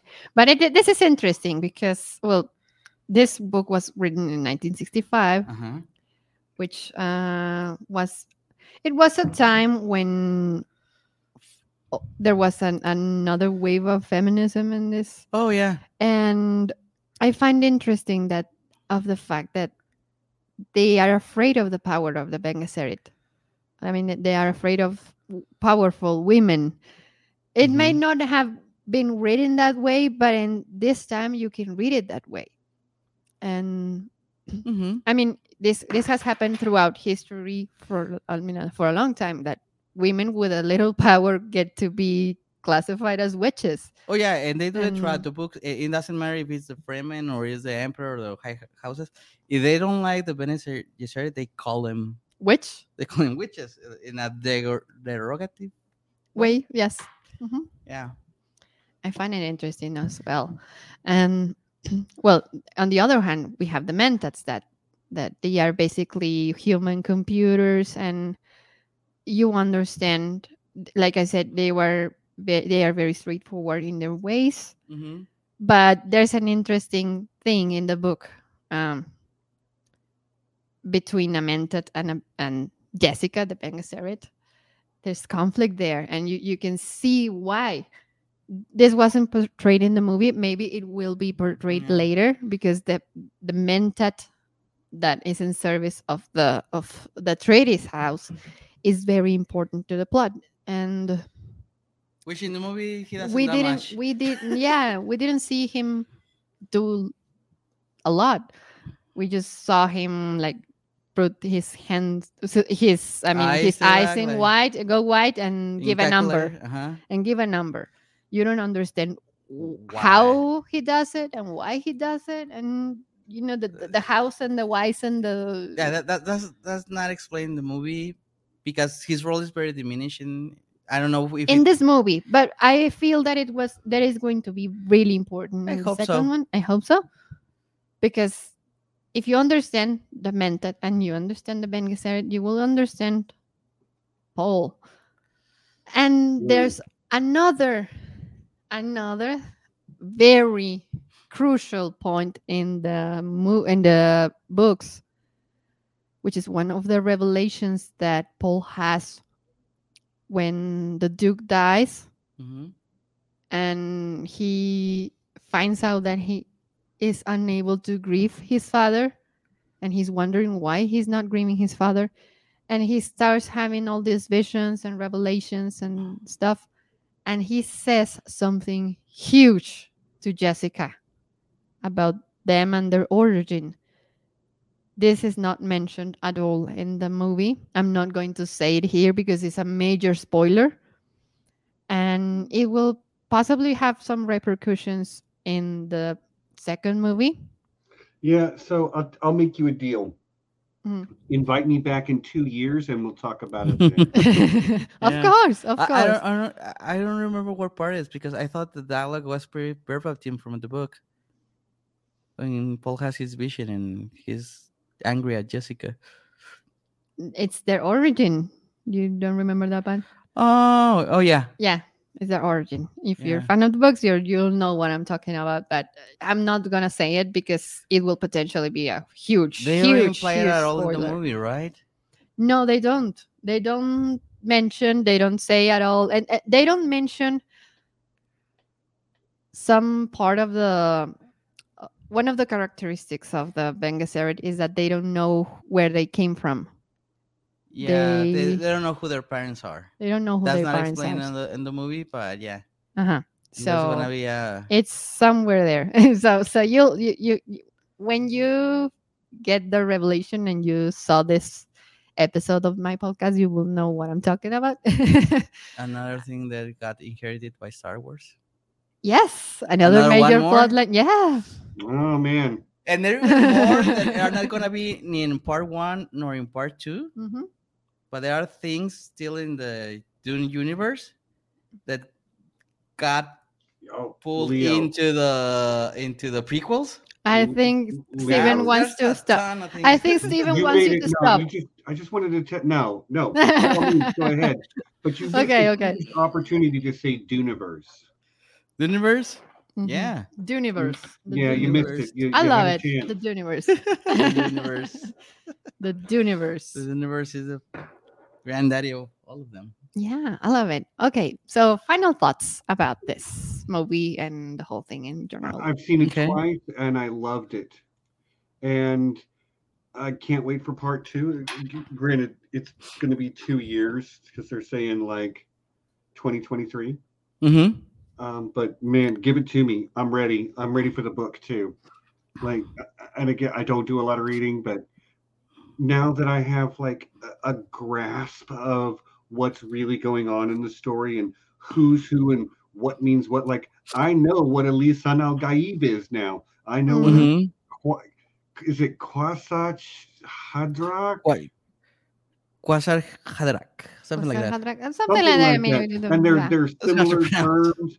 There's similar terms, but one is a really Bene Gesserit term, one is the Fremen term, Mhm. Right. and, and like I really love that. So yeah, I think I might actually pick the book up on this one because I'm s- I, I have a basic grasp on it now, and uh, I'm not going to get lost with all the the sci-fi words and stuff. Yeah. Yeah. and and the, the fact that you've said that there's there's like they did a really great adaptation but there's that there's that whole layer underneath that, that there's that you just can't get to because the the medium of film doesn't allow for it so yeah Yeah. Uh, um my final enough thoughts time. are everybody's great i need more zendaya in part two Oh yeah. Yeah, yeah. Well, sh- her character is going to be very i Very mean important. important in the. it's set up it's set up to be that way but like Yep. Mhm. Yeah, but they couldn't put more Zendaya on part one because in the book it's just the same. The it's, it's character what the, doesn't it's what the story demands it's fine Yeah. Yes, yes. Yeah, I mean, some people complained about it because it, all the scenes from Zendaya look like, uh, you know, a perfume commercial or something.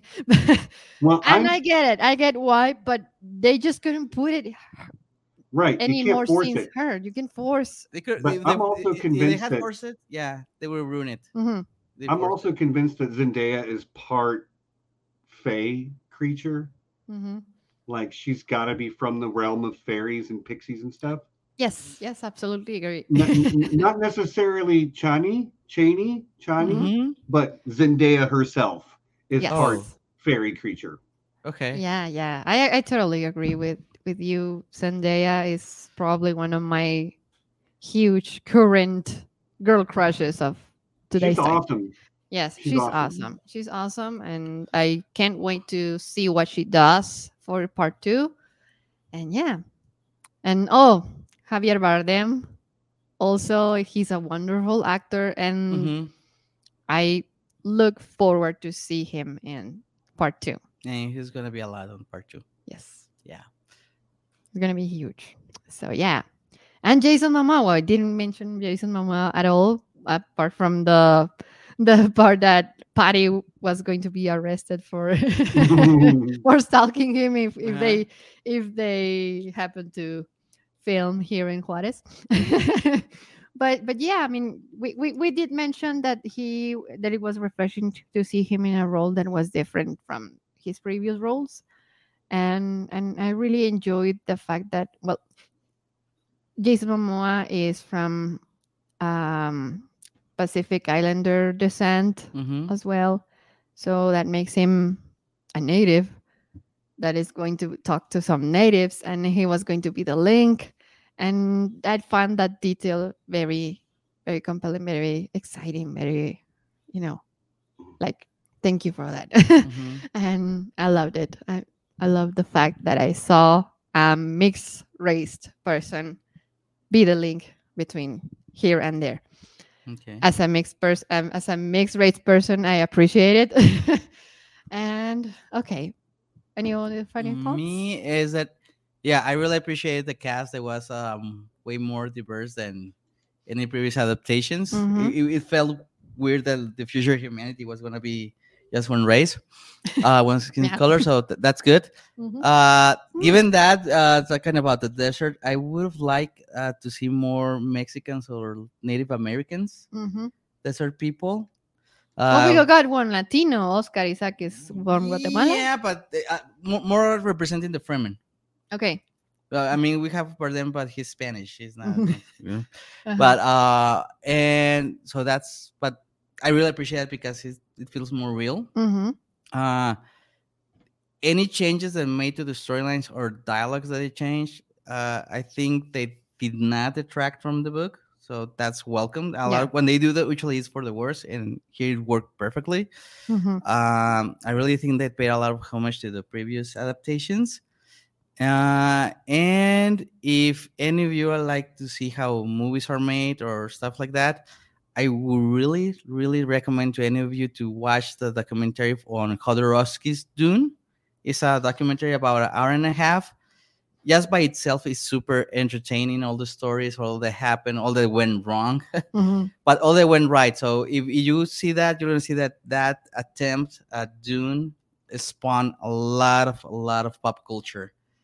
Even though his attempt was to do something totally not pop culture and something super artistic and weird and Mhm. surreal, but in the end, that spawned a lot of, of good art and good movies and Yeah. good stories. salvador dali was going to be the emperor Oh yeah, yeah on that Uh, attempt, Oh wow. yeah, and he was going to charge one hundred thousand dollars the hour to participate on the movie. And yeah, we're gonna have that. We're gonna, you're gonna have Pink Floyd. You're gonna have Magma. You're gonna have uh, a lot of famous actors that are no longer famous, but in the time Mhm. super famous. Um, and uh, what else?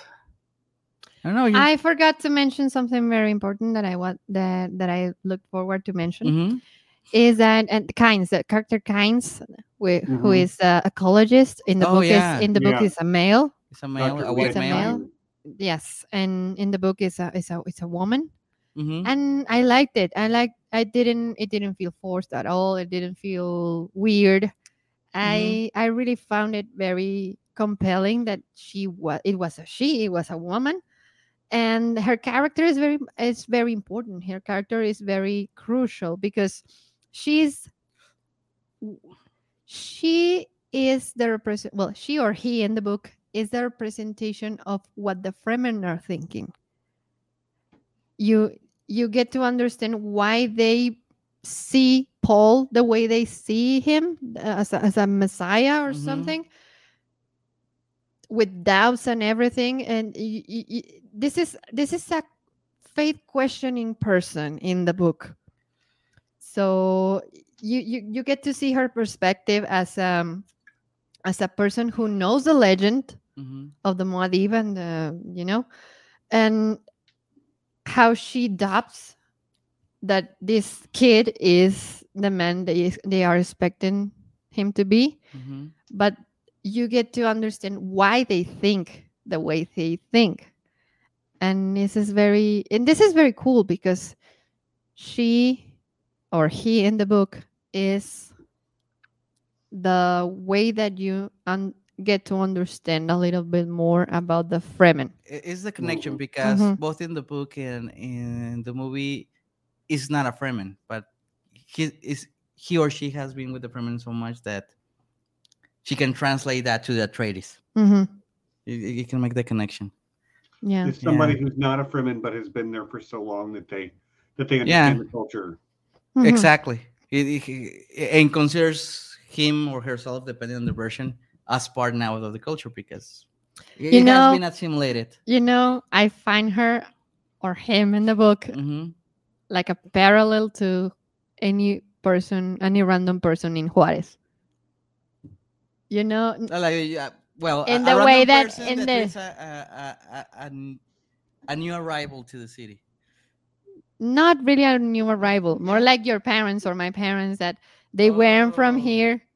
they weren't native uh-huh but they got to live here for so long and you know live here for so long that they are now part of the you know they they are locals Yeah. and yeah it- that's the way i see yeah, her that's the way i see her and Okay. in some sort of way and i like that i like that because we as people from juarez as people from the desert we can relate to fremen and so yeah. yeah. Really, yeah. so uh, another final thought is uh, can't wait for 2023 to see the next movie hopefully the the the series on the Bene Gesserit comes between the two movies i Mhm. think that's gonna allow for eh, do a lot of exposi- exposition and clarification of the universe the Mhm. universe Mhm. so they don't have to do it in the movie and it doesn't get clunky and uh keep an eye on on paul on what his real role in the series is Yeah. he might not be a hero maybe he is Maybe he is, maybe he's not. Okay. So thank you, Steven, once again for being my guest. As thank usual, it's a pleasure. And uh, It was a blast. awesome. This is awesome. Oh, any episode that I make with you is a blast. It's awesome. so this is um and uh, once again, this is your space. This is where you get to say what you want to say. Just- Okay. Mhm. Um, just real quick, I wanted to remember that it was a year ago on Dia de Muertos when you Mhm. were first on my channel, oh Yeah. yeah, which is i remember because we did a Coco review, yeah Mhm. and so it's been a year that we've kind of and we've done a couple collaborations. This is my second time on your channel. Third, bel- Third? third again. and- I- second or third. Anyway, I Mhm. know I was on for an expanse one one time. Mhm. hmm and you've been on my channel a couple of times and yeah it's it's it's really great leo it was a real pleasure to actually meet you and talk with you and hear Same. you nerd about nerd out one of the things that i love the most in the world is hearing somebody speak with passion about something they love and uh, it was really great to listen to you get uh, get really nerdy about that stuff he yeah, would be yeah he um, would be a great addition to your i know that nerd uh section Uh, yeah, yeah. I, although I will. Okay, I'm going to give y'all who stayed here to the end. I'm going to drop an exclusive. Um, so I will tell you all we're doing Beetlejuice Sunday. Ce- Cecilia will be there to talk Mhm. about it. Um, if you just got to have more Dune conversation, my co-host John is covering Dune on his channel tomorrow night Mhm. with uh, Chloe from Girls Gone Canon will be his guest for that. but um, I'm just gonna go ahead and tell you that I have my next. I know that nerd lined up, and I'm super hyped because it is it is Clint from the Learned Hands podcast. I don't know Mm. if you know Clint, but some of you do, and but that I think it's a great get because he's really smart and really funny, and we're gonna have a blast for I know that nerd. And yeah, I'm thinking uh think I might have to give me some Leo in there before too long too. Yeah, yeah. He he's he's really something. I mean, I, you. I wasn't going to marry some boring dude that doesn't I feel passion I for mean, anything. Yeah. When yeah, I figured that's why I didn't have a chance. So, but no. Uh, in all honesty, thank you so much for having me. Um, we I wasn't going to get a chance to talk about this movie unless you did, so I really appreciate it. Um, no, thank and you. yeah, look forward to seeing you in a couple days over uh, on Here Be Dragons. Of course, with a real classic. I mean, I've been a Winona Ryder fan and a Tim Burton fan Mhm. forever. So, so it's going to be cool. It's going to be awesome. And Leo, this is your time to talk about your projects and My oh, by the way, by the way, before we say anything else, uh, as you may notice, I have a new intro. The Oh. past intro was musicalized by this guy. it was one of his many, many, many songs. And uh, recently, I I was forced to change the song and change the whole intro, but it was but it was a happy accident because it came out really cool. And that song was composed by Hmm. none other than my great husband right here. Thank you. Well, uh, projects. Uh, I don't have that much going on right now. I did uh, publish uh, an EP Mhm. uh, with a friend of mine, Hector, who lives in Colorado, uh, called uh, Norte Bravo. It's um original music. is in Spotify and all other digital platforms. Uh, it was a stretch because it's the first time that I sing on any of my material. But I'm really happy how it turned out. I have another band called Holocausto Norteño, which Mhm. is like we call it punqueño. It's like it mix like norteño music and, and punk rock. And uh, we've been inactive for a couple of years, but we're starting to work on new material, and we might have a couple of shows coming up uh, uh, early next year. And what else I have in that type of medium? Uh, I think that's it for for the moment. And yeah, so just check it out and uh, come and enjoy any of the other projects. I have a musical project with Cecilia called Ray Willow, which is kind of folk rock Mhm. thing. And that's pretty much it. So I really enjoyed this episode. I think this is the only first time I don't think I don't feel awkward being here on video, but uh, yeah, I had a blast. Thank you. Thank you Yeah. both for for coming to my show. My show. Feels weird to say that, but okay. Okay, so uh some news. I do have a new, a brand new Patreon. And by the way, I want to I once again want to shout, give a shout out to Patty, who is my currently is my one and only uh, Patreon right there. I want to thank her for her support and and believing in my project. Thank you really, really much, very, very much. And um, okay, s- if you want to, if you want to be a a contributor, a patron to my channel, if you want to support what I do, uh, you you will find the link in the description of this video and some of the uh, you know tax and that kind of stuff that YouTube does. And uh, uh, one of my main objectives for getting this Patreon is being able to translate and subtitulate all of my all of my episodes, which are Uh, 50 So from English to Spanish, and it's and Spanish to English. Yes. I, I, I will tell you there is not a link to your Patreon. Oh, oh man. new. Mm. Not okay. there. I'm a newbie on this. I'm a newbie on this thing of Patreon and that stuff. But yeah, I, I will put it on the chat or I will put it on the description later of this video. And so Believe me. yeah, that's that's one of my goals. That's one of my biggest goals to being able to to pay a translator to do this so that no one gets left out and in this in this conversation. And yeah so that's that's it. And well thank you both once again for being my guests. Th- thanks to all of the people who stayed up to the end and joined the conversation with us. Thank you so so much. And well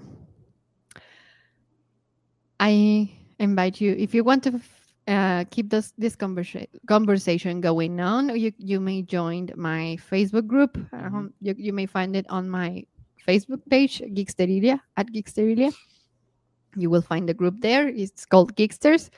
And currently it's plainly mostly memes and that sort of stuff but it, my goal is that it Mm, grows and it and we start having this conversation You say Facebook, but what you mean is Meta, right? oh yeah meta Aren't they about to change the Very name? Ready Player One, Ready Player One, very very much alike. Yeah. And well, yeah. So thank you so much for joining me. Thank you for your likes and your subscription to the channel if you're watching on here on YouTube or your follow if you're following this on your favorite podcast platform. And well, see you next time. And may the force be with you all.